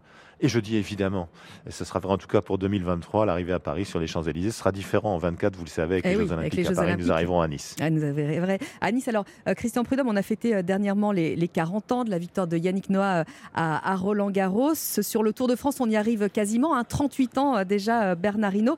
Est-ce qu'un Français peut remporter la grande boucle? Alors, peut-être pas cette Moi, je année, vous mais. surtout d'organiser un, un bon petit déjeuner avec Yannick et, et Bernard pour qu'ils parlent du bon vieux temps et d'inviter Alain Prost et Michel Platini. Euh, à l'époque, la, la France brillait par des individualités. Aujourd'hui, elle est brillantissime dans des sports d'équipe. Alors, le cyclisme est un sport individuel qui se court par équipe. Mm. Euh, pour, le, pour la victoire cette année, euh, ce ne sera vraisemblablement pas le cas pour un Français. Euh, je crois que Quatre Français peuvent viser une place dans les dix premiers au classement général final, euh, deux dans les cinq premiers, un peut-être sur le podium. On espère que David Godu, le, le Breton qui était quatrième l'an passé, fera Eh oui. un peu mieux. On souhaite que pour son dernier tour, Thibaut Pinot, complètement libéré, nous fasse à nouveau vibrer. On rêve que Julien Alaphilippe euh, euh, renouvelle les exploits des années passées pour son retour sur le tour. On, on souhaite que Romain Bardet et Guillaume Martin soient aussi réguliers qu'ils le sont à chaque fois. Voilà, mais pour la victoire finale, ça va être compliqué de, de terrasser les deux ogres que sont Vingegaard le Danois et Pogacar le Slovène. Ouais, on va en reparler dans un petit instant. Alors Thibaut Pinot, justement, c'est son, c'est son tout dernier euh, Tour de France. Vous venez de parler de son coéquipier euh, David Godu. Alors évidemment, lui, il va jouer un petit peu le, le deuxième homme. Et vous pensez qu'il est capable de faire quelque chose pour cette toute dernière? Oui, sans aucun doute, puisqu'il a fini cinquième du, du dernier Tour d'Italie et, et qu'il était meilleur grimpeur. Il avait une envie très très forte. Il a su relativement tard qu'il ferait vraiment le Tour de France. Il avait envie de le faire. Nous avons souvent échangé des, des messages. Euh, euh, il, voulait être au départ. Il est heureux d'être au départ. Je l'ai vu à la, à la présentation des coureurs. Euh, il avait un grand sourire. On se sent libéré, on le sent détendu. Vous savez, quand, quand on dit que c'est la dernière fois qu'on va faire quelque chose, on ne regarde plus ce qui ne va pas. On regarde que ce qui est bien, ce qui est beau. Il a été encouragé à la présentation des coureurs. Euh, plus que tout autre champion en, en dehors des, des coureurs basques, des sept coureurs basques qui sont au départ du tour. Euh, la foule a scandé euh, Pinot, Pinot, Pinot, Pinot. Donc ça veut dire quelque chose. C'est un coureur comme Julien Lafilippe qui transmet des émotions, Mm. qui attaque souvent, qui est capable d'attaquer de loin, qui nous a fait rêver en 2019. On s'est dit, mais il va le gagner Il va ce le gagner, tour ouais, après sa victoire presque. au Tourmalet. Et puis, et puis il a dû abandonner sur une blessure improbable pour un coureur cycliste. Donc euh, voilà, il ne va pas gagner le tour cette année, mais, il peut nous faire rêver bien évidemment dans les ascensions. Alors, euh, vous le disiez, euh, Christian Prudhomme, Pogacar et Vingegaard, on a du mal à imaginer que puisse déboulonner l'un ou l'autre. Est-ce qu'il y a peut-être un troisième homme qui pourrait se glisser dans la danse, un Henrik Mas par exemple? Peut-être, Henrik Mas euh, semble confiant client. en effet. Et, euh, en, en fin d'année dernière, il a, il a dominé euh, dans quelques courses d'un jour Pogacar. Sait-on jamais Maintenant, il va falloir être le meilleur des troisième hommes. David Godu peut faire partie de ces gens-là. L'Australien Jay Inley, qui va disputer le Tour pour la première fois, qui a très envie et qui a gagné le Tour d'Italie l'an passé, euh, est aussi un client. Euh, Mais, mais euh, derrière les, les- les deux monstres que sont et leurs équipes, leurs équipes, leurs équipes respectives euh, extraordinairement fortes que ce que sont euh, Vingegaard et Pogacar, ce, ce- ce sera compliqué de battre ces deux-là. Il y a deux formations qui sont renforcées. Pogacar a sans doute la meilleure équipe à, à sa disposition qu'il n'a jamais eue, avec notamment, vous savez, on dit souvent, dans telle ou telle grande équipe, ils pourraient tous être leaders, sauf qu'Adam Yates, le nouveau coéquipier euh, de Pogacar, c'est pas qu'il pourrait être leader, c'est qu'il l'a été toujours été, jusque-là. Donc évidemment, quand un gars comme ça se met à votre service, ça aide incontestablement. Alors, on est à quelques heures du départ de ce 110e Tour de France. Christian Prudhomme, j'imagine que c'est toujours la même petite émotion. hein. On, est, euh, on est content de retrouver le Tour. Ça sent les vacances, quoi. Oui, bien sûr. Enfin, Et pas puis- pour puis vous, mais avez- euh, pour nous.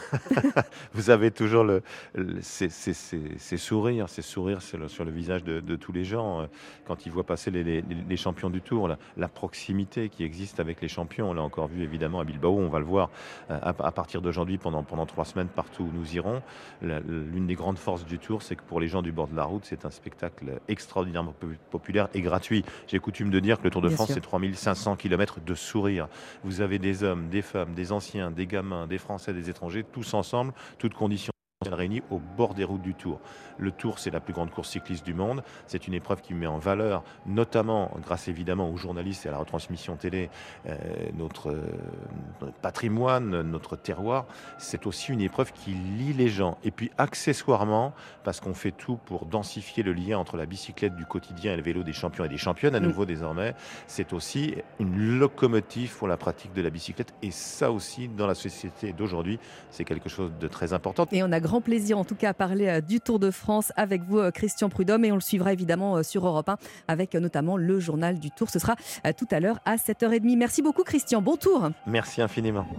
Europe 1 matin week-end. Lénaïque Monnier. 7h19 sur Europe 1, le journal permanent Clotilde Dumais. Les obsèques de Naël auront lieu à Nanterre aujourd'hui. En attendant, nouvelle nuit de violence après la mort de ce jeune de 17 ans tué par un policier lors d'un contrôle routier.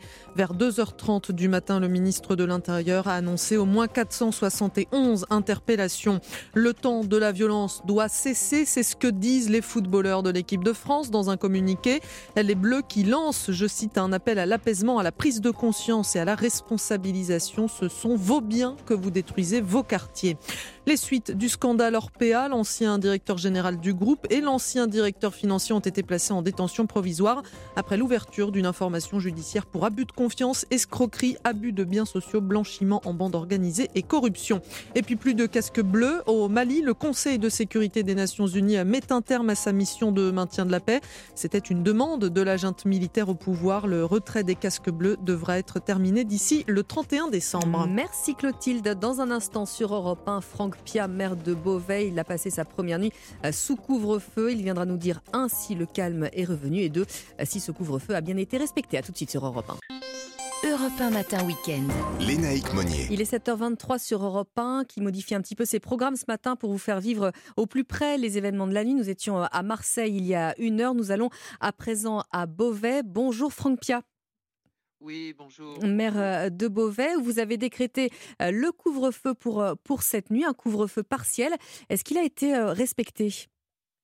Alors, en effet, euh, j'ai souhaité effectivement un couvre-feu, comme vous dites, partiel, qui euh, s'adresse donc euh, aux mineurs non accompagnés donc d'adultes, considérant que quand on est mineur, à une certaine heure, on doit, on, on doit rentrer à la maison, hein, Mhm. puisqu'on a pu constater que nous avions des très jeunes hein, qui malheureusement euh, effectivement étaient euh, coupables de euh, d'agression et de pas d'agression mais en tout cas de, de forfait sur l'ensemble des quartiers de la ville de Beauvais.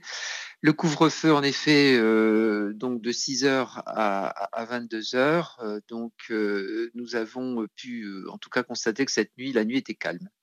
La nuit était calme. C'est vrai que on n'a pas eu d'échauffourée contrairement à la nuit dernière. Alors, je vais être honnête avec, vous, je ne pense pas que c'est uniquement lié euh, aussi au, cou- au couvre-feu. J'ose espérer qu'effectivement, euh, les parents notamment ont Oui, considéré que leur responsabilité Mhm. était de- d'essayer de, surveiller un peu mieux leurs gamins. quoi. Vous avez parlé de, de- de très jeunes gens. hein. C'est un petit peu euh, ce qu'on a pu constater également dans d'autres villes. Est-ce que vous aviez déjà connu cela, vous, à Beauvais, Franck Pia Non.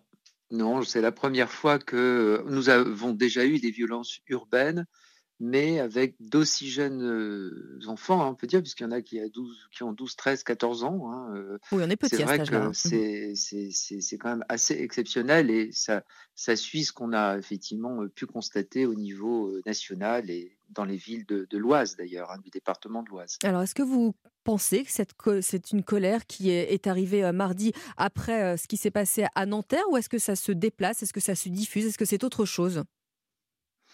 Oh, je pense que c'est bien sûr lié à, à ce qui s'est passé euh, à Nanterre, avec euh, certainement euh, un sentiment que ces enfants euh, qui sont certainement un peu perdus dans une société qui va pas très bien, il faut bien le dire. Euh, et je pense aussi quand même que euh, il y a aussi cette question de, de la parentalité. Vous savez, on, on constate quand même que de plus en plus nous avons des, des, des familles monoparentales Mm. qu'il faut reconnaître qu'élever euh, un enfant, euh, même plusieurs enfants, euh, quand, dans, dans, dans la société d'aujourd'hui, c'est pas évident. Euh, surtout quand on, Quand on est se seul. avec, Mhm. euh, quand on est seul. Et euh, c'est vrai que je crois que ça, ça joue aussi beaucoup. hein, et donc le- la difficulté de contrôler ce qui se passe. Vous savez, j'ai vu une maman qui me disait, vous savez, je suis avec mon fils et, et hier, enfin donc ça c'était hier. hein, J'étais sur le centre commercial qui a été saccagé. La réaction de cette maman, c'était de me dire, euh, voilà, euh, faites quelque chose. Vous savez, Monsieur le maire, euh, moi j'ai mon gamin, j'ai peur pour lui. Euh, euh, hier, il voulait sortir. euh, J'ai fermé la porte, j'ai caché les, les clés parce que j'avais trop peur qu'il sorte. Euh, donc ça, ça prouve qu'il y a quand même un, un vrai, un vrai malaise. Et puis la question des réseaux sociaux. hein, Et la ça, question des, des réseaux sociaux qui, se, qui pose c'est- question évidemment. Voilà, et, et entre eux, ils se, ils se stimulent, ils se motivent. euh, et euh, je dirais que, bah voilà, ils se, ils se regroupent.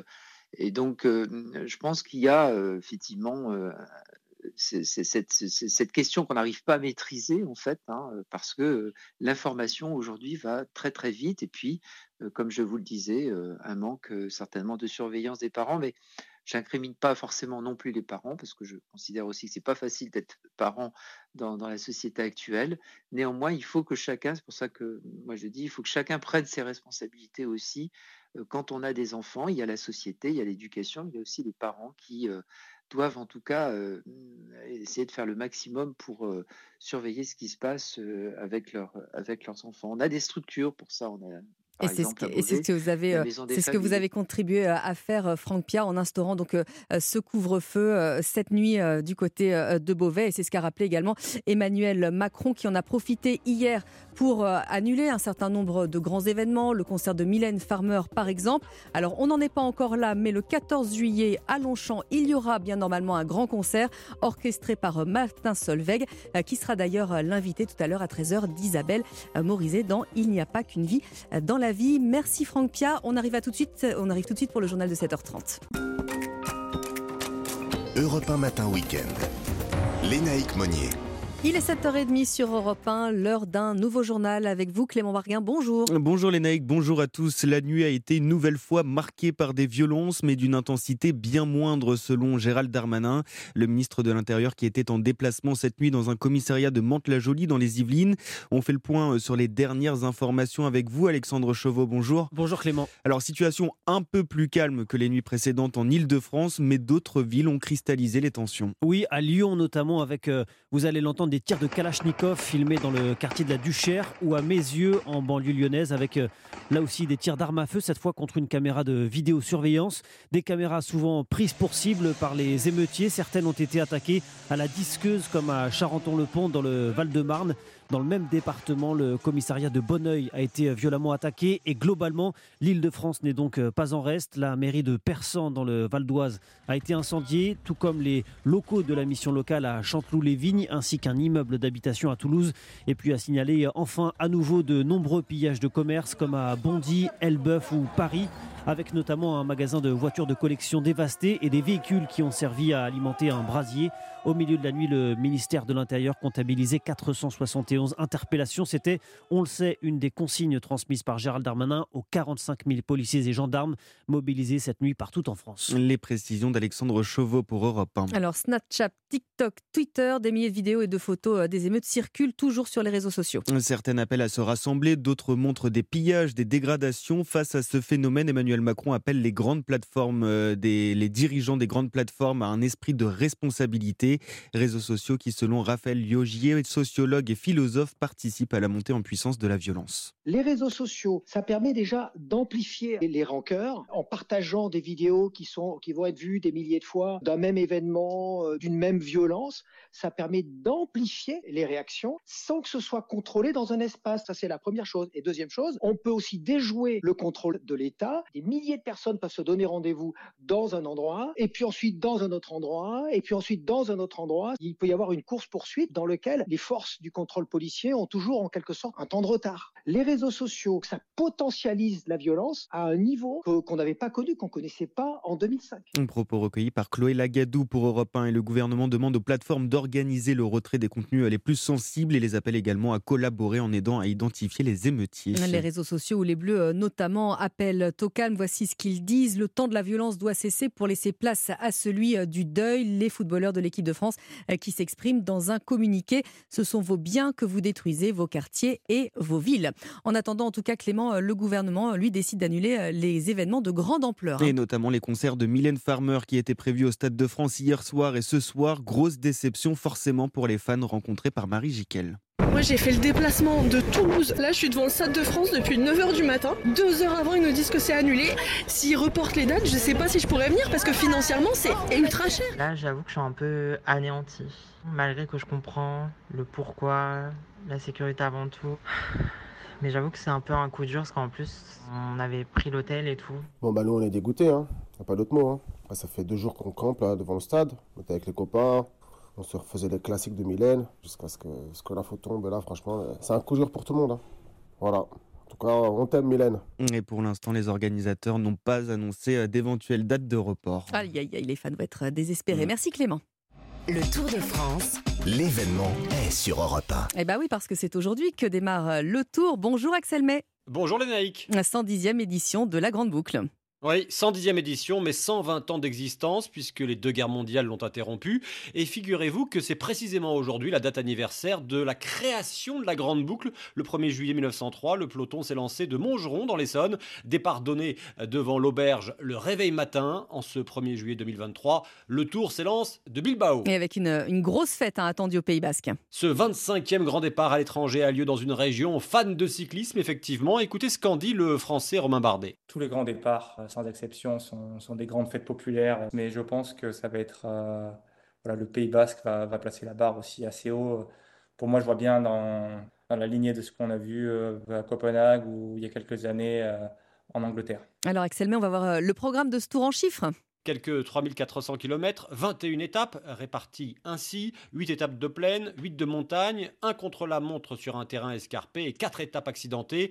Deux favoris, Pogacar, le Slovène, double vainqueur, et le tenant du titre, le Danois Vingegaard. Côté tricolore, David Godu vise sans s'en cacher la troisième place finale. Alors dès aujourd'hui, la première étape, euh, départ de Bilbao, un retour à Bilbao, 182 km plus tard, avec notamment une belle côte située avant l'arrivée, une côte qui sur le papier correspond aux qualités de l'ancien champion du monde, Julien Lafilippe, même si son punch, son explosivité souffre désormais d'une grosse concurrence internationale.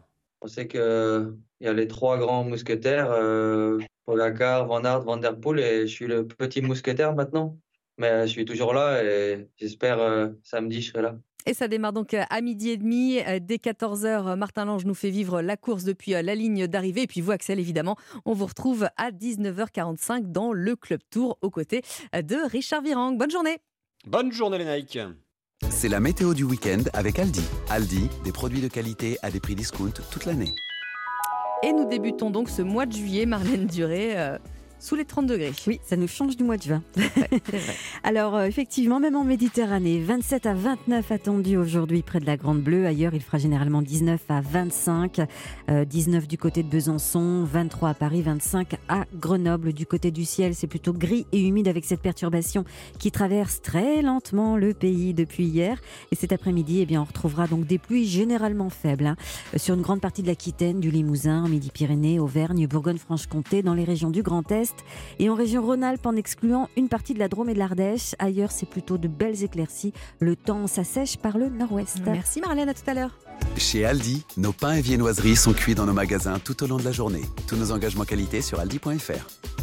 Aldi, place aux nouveaux consommateurs. Pour votre santé, bougez plus. Et vous restez avec nous dans un instant. Par ici, les sorties Stéphanie Loire, Laurie Choleva, Sébastien Bordenave. Au programme ce matin, Indiana Jones, les oiseaux de papier pour la BD et un comeback, celui de Kyo. A tout de suite sur Europe 1. Réveillez-vous. Informez-vous. Avec Lénaïque Monnier sur Europe 1. Et avec par ici les sorties, Laurie Choleva, Sébastien Bordenave, Stéphanie Loire. Bonjour. Bonjour, Bonjour Lénaïque. Laurie, on va parler du plus célèbre. Bah oui, évidemment. Alors là, ça y est, on a tué suspense en 2-2. Qu'est-ce qu'on aime Je vois un chapeau, je vois un fouet. Exactement. Et Harrison Ford, Ford, qui revient avec Indiana Jones 5, le cadran de la destinée, Eh cinquième volet, qui a fait sensation lors du dernier festival de Cannes. J'ai eu la chance de le voir à ce moment-là.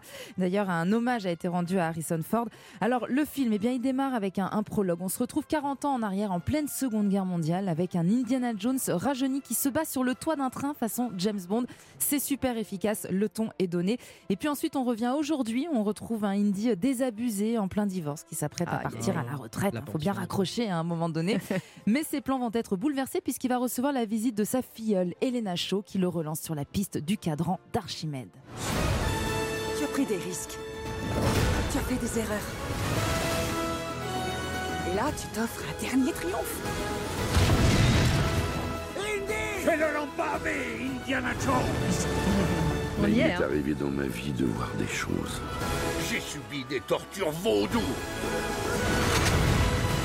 Mais ça, je l'ai cherché. Fais-leur en baver, il dit. J'adore. Alors avec le cadran de la destinée, ben, on renoue avec euh, ce cinéma d'aventure ouais. euh, de- d'antan qu'on aime tant. Des pièges de partout, des flèches empoisonnées, des bestioles. Le film multiplie les clins d'œil, les références aux anciens volets. Tout y est et avec une petite touche de modernité, Ouais. c'est ça qui est bien joué. Surtout grâce à la présence de la star britannique, un Phoebe euh, Waller-Bridge, qui insuffle un vrai vent de fraîcheur et d'impertinence. Alors, euh, Laurie, il y a un événement euh, également dont vous voulez nous parler, un, un- un très beau film que vous voulez nous, nous recommander? Oui, alors justement, puisque ça va être la fête du cinéma, Ouais. hein, c'est la 3 38e édition euh, de cette fête du cinéma euh, du 2 au 5 juillet dans toutes les salles de France. Vous pourrez voir ou revoir euh, des films à ce tarif unique de 5 euros. Moi, Eh je oui. vous recommande d'aller voir Farang. C'est un film Ah oui. d'action de Xavier Jans. C'est absolument génial, une histoire de vengeance et de délinquant rattrapé par son passé, avec une révélation, celle de l'acteur Nassim Lies. Voilà, Farang, c'est en ce moment au cinéma. Il y a aussi la comédie avec euh, Christian Clavier, Les Vengeances de Maître Poutifard. Ah oui, c'est pour les biens, c'est pour les Mm. petits, ça, bien, oui, les pour la famille. Et puis à l'occasion des 100 ans de Warner, hein, le studio ressort plusieurs films cultes comme euh, Inception, Joker, L'Exorciste ou encore Les Affranchis. Il y en a pour tous les goûts et en plus ça coûte pas très très cher donc 5 ça vaut euros. le coup. Merci beaucoup euh, Laurie. Alors Sébastien avec vous. Alors on a été euh, alerté par ce très joli titre de bande dessinée que vous nous proposez ce matin, Les oiseaux de papier aux oui. éditions. Ça et là j'adore. Enfin, je trouve ça Oui, très. euh, Les oiseaux de mm, papier, les oiseaux de papier. Je trouve ça très beau. Et en plus, ça vient d'une très belle maison d'édition, ça et là. Les éditions ça et là, en fait, ils ont une spécialité découvrir, adapter, traduire le meilleur de la BD dans tous les pays possibles, imaginables. Bah, résultat, aujourd'hui, je vous propose une BD iranienne, ça vous Mhm. apprendra, traduite du persan. L'auteur, il a 50 ans, il est né à Téhéran de formation architecte. Il devient euh, dessinateur de presse. Pas une super bonne idée euh, en Iran d'être dessinateur de presse, emprisonné. Aujourd'hui, il est réfugié politique en France depuis 2012. Maya Neyestani est donc l'auteur et dessinateur de cette BD Les oiseaux de papier. On est happé par la beauté graphique. Ouais, Tout est beau, dessiné très, très en beau. hachure noir et blanc. Le dessin est intense. C'est un récit fictif mais inspiré du drame que vivent les colbars. Ah, Alors les colbars, ce sont des porteurs kurdes et iraniens. Leur job, transporter sur leur dos clandestinement de la marchandise de contrebande. Alors ça peut être des cigarettes Mhm. ou aussi des téléviseurs. Ils prennent des chemins montagneux et dangereux, impraticables en voiture, et ce à la frontière Iran-Irak. La Mhm. nature est hostile. Comme c'est illégal, c'est payer une misère. Les passeurs ont entre 13 et 60 ans, des hommes, des femmes. La police des frontières tire à vue à balles réelles. La misère kurde les incite à accepter quand même le job. Euh, la moitié des colbars ont des diplômes universitaires. Tout ça, je vous l'accorde, ça respire pas trop la joie, mais la BD et les oiseaux de papier nous transportent l'histoire. très beau, hein. Ouais, est c'est vrai, c'est, c'est- en fait, c'est un vrai thriller prenant et émouvant. Ça nous apprend aussi l'histoire des colbars. Donc, si vous voulez une BD qui prend aux tripes, Maya Neyestani chez Saela, ça s'appelle Les oiseaux de papier. Alors avec vous, euh, Stéphanie, on va, bah, t- dans quelques instants, on va prendre un petit coup de pelle puisque je reprends votre fameuse expression. Mais avant cela, vous allez nous présenter euh, un artiste qui vient publier un- album. C'est le roi de l'électro-funk, c'est Papa Constantino. Exactement, vous l'avez bien prononcé. Il Oui, j'ai fait attention, hein, vous avez. Johan Papa Constantino. C'est un chanteur marseillais.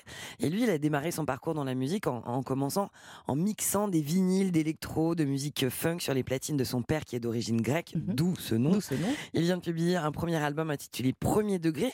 On y découvre un véritable artisan de la musique qui s'accompagne de sa guitare, de ses machines et de son bouzouki. Donc le Ah oui, bouzouki, vous je connais. connaissez Ouais, ouais. Instrument euh, à cordes très répandu en Grèce, avec lequel il fait naître le rebetiko. Et le rebetiko, c'est une- la musique de son enfance. C'est la musique des bas-fonds d'Athènes qui est née dans les années 30. Ça sonne comme ceci. Quand elle y pense, piccolo, ses plaies, je pense, l'élan et la vitesse, On y entend des claviers, de la clarinette, de la flûte, des machines. On a un peu de trafic, on a fait un peu autotune là, un peu un aussi. petit hein. peu Ouais. d'autotune. Je sens que vous avez un bon détecteur autotune, ça. Mais il y a aussi la guitare électrique, du tambourin. euh, bon, voilà. C'est un- estival. Et puis c'est un smoothie, c'est un mélange de tous les genres. Et c'est un mélange qui contient la pulpe de la musique funk gréco-orientale.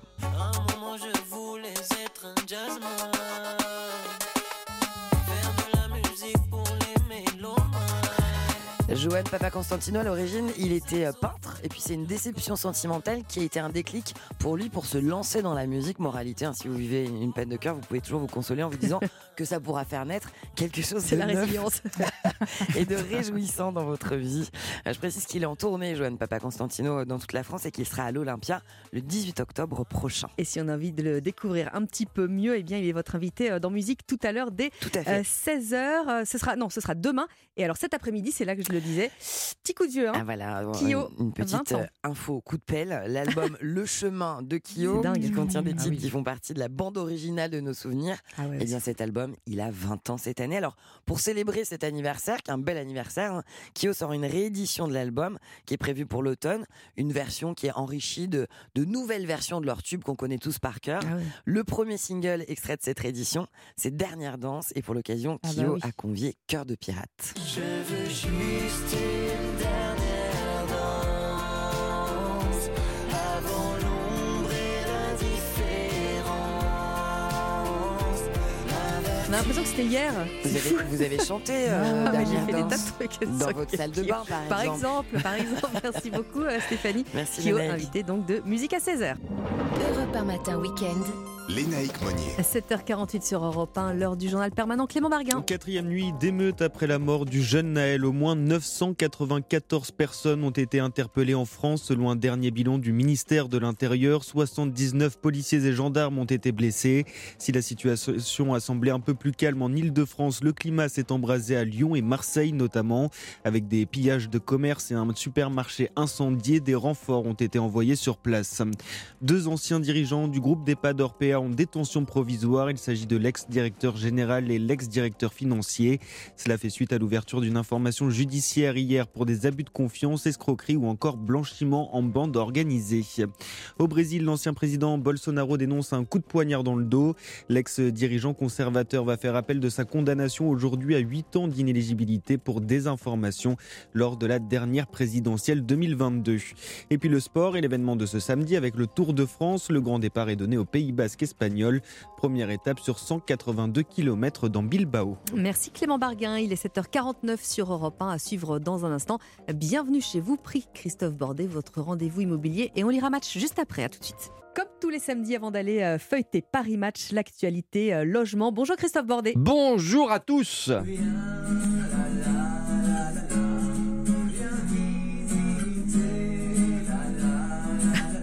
avez un petit message à faire passer Mais oui, baisse de prix sur cette belle maison de 95 mètres Eh carrés. oui, on achète alors. Vous vous rendez compte que c'est un vendeur qui a eu l'idée avec sa guitare de se mettre en scène et hop en avant pour On vendre en sa là. maison. Eh oui. Moi je trouve ça formidable. Vendre ou acheter, Mm. c'est compliqué, c'est le parcours du combattant ces derniers mois, vous le savez. Ce Mm. matin, en exclusivité sur Europe 1, le baromètre de la boîte IMO, start-up qui représente en quelque sorte les 8000 agents immobiliers indépendants de France. État de santé du marché immobilier, vous avez peut-être envie de devenir propriétaire. Problème, en ce moment, Eh bien, il y a de quoi s'arracher les cheveux, Mm. oui, il y a de quoi être en colère. Selon la boîte IMO, 7 acheteurs sur 10 reportent, reportent, oui, leur projet immobilier et ceux qui vont jusqu'au bout revoient leur budget et leur ambition à la baisse, conséquence de la hausse des taux de crédit notamment. Olivier Bugette, qui est un fondateur de la boîte IMO. Les Français ont perdu euh, plus de 20% de pouvoir d'achat pour certains. Donc euh, très clairement, là où certaines familles recherchaient un T5, eh bien elles recherchent maintenant un T4 euh, parce que bah, c'est l'équivalent parfois d'une pièce qui ne leur est plus accessible du fait que les prix, eux, ne, baissent pas. Les prix restent stables, voire même ont tendance à un petit peu augmenter euh, euh, nationalement. Et alors Olivier Bugette, il n'est pas le seul à le- dire, hein, Christophe, les prix ne baissent pas assez et progressent même hein, pour les maisons. Absolument. Euh, Century 21 a parlé cette semaine de tarifs en hausse de 0,9% en moyenne pour les maisons au niveau national. Donc, tiens, pour résumer, les prix ne baissent pas assez, les taux de crédit montent, les acheteurs potentiels se disent Oh ben tant pis, on deviendra propriétaire plus tard. Et ceux qui vont jusqu'au bout de leur démarche ont intérêt à avoir des livrets bien remplis parce que l'apport personnel lors de l'acquisition, je peux vous le dire, ça fait mal. On a 46% des cas euh, où euh, les transactions euh, finalisées, notamment ce trimestre, ce deuxième trimestre de l'année 2023, se font avec un minimum de 50% d'apport. 50% d'apport, c'est évidemment énorme. Euh, pour un bien à 300 000, il faut donc 150. 150 000 euros d'apport personnel selon la boîte IMO. Sinon, bah, ça vous passe sous le nez. Alors, la faute, encore une fois, aux banques, on l'a dit, très frileuses pour prêter. Autant vous dire que les premières victimes sont les jeunes qui veulent investir dans la pierre pour la première fois. Et oui. Mais est-ce qu'on tente quand même Bah, clairement, euh, si possible, oui, euh, achetez maintenant d'ailleurs, parce que cet été, ce sera encore plus cher avec euh, des taux à 4% et peut-être au-delà d'ici la fin de l'année. Et côté prix, il faut négocier car entre le prix affiché et le prix auquel finalement on arrive à vendre, eh bien il y a quand même une, une petite différence et ça c'est peut-être un petit espoir. Olivier Bugette. On est passé à à peu près 7% euh, de, de, de négociation entre le prix de vente affiché et le prix de vente acté euh, par euh, nos membres euh, agents immobiliers indépendants. On arrive à faire baisser un peu quand même de Ouais, un petit peu. 7%. Enfin, ça arrive, pas tout le temps, mais c'est un peu ce qui se passe. Sachez enfin que pour arriver justement à vos fins, il faut grosso modo trois mois de négociation entre le vendeur et l'acheteur. C'est presque deux semaines de plus qu'il y a un an. Et on retrouve votre chronique sur europe1.fr. Merci Christophe, à demain. À demain. La photo de Paris Match, comme tous les week-ends, comme tous les samedis matins sur Europe 1 avec euh, Patrick Mahé. Bonjour Patrick. Bonjour Lénaïque. Directeur général de la rédaction euh, de Paris Match avec euh, cette une consacrée donc à Pierre Palmade et ce titre, La peine de vivre. Vous l'avez Ah oui. On Ah oui, ça, vous voyez, bah, c'est- bien sûr une affaire qu'on suit parce que, rappelez-vous, elle remonte maintenant à quatre mois, cet accident, ce drame tragique. Et évidemment, c'est des, des sujets qu'on suit régulièrement. Et à partir du moment où une vidéo a circulé et a fait une sorte de buzz euh, malsain d'ailleurs, un peu partout pendant le week-end, ben, on a voulu en savoir plus. Et c'est la raison pour laquelle on a publié ces six pages avec un titre qui veut tout dire. Bien sûr, euh, la peine que vous avez, que, que vous avez soulignée, la peine de vivre, on le voit. Pourquoi? Parce que maintenant, évidemment, Palmade affronte l'opprobre de la rue. Il peut plus maintenant se balader sans qu'on lui dise criminel, sale type, etc., ce qui est normal. Et donc, nous, on l'a traité entre douleur et contrition. Contrition parce qu'on sait que l'accident, évidemment, euh, bah, dans sa tête, il est là à tous les Tout le temps. instants, tout le temps, il n'en sortira jamais.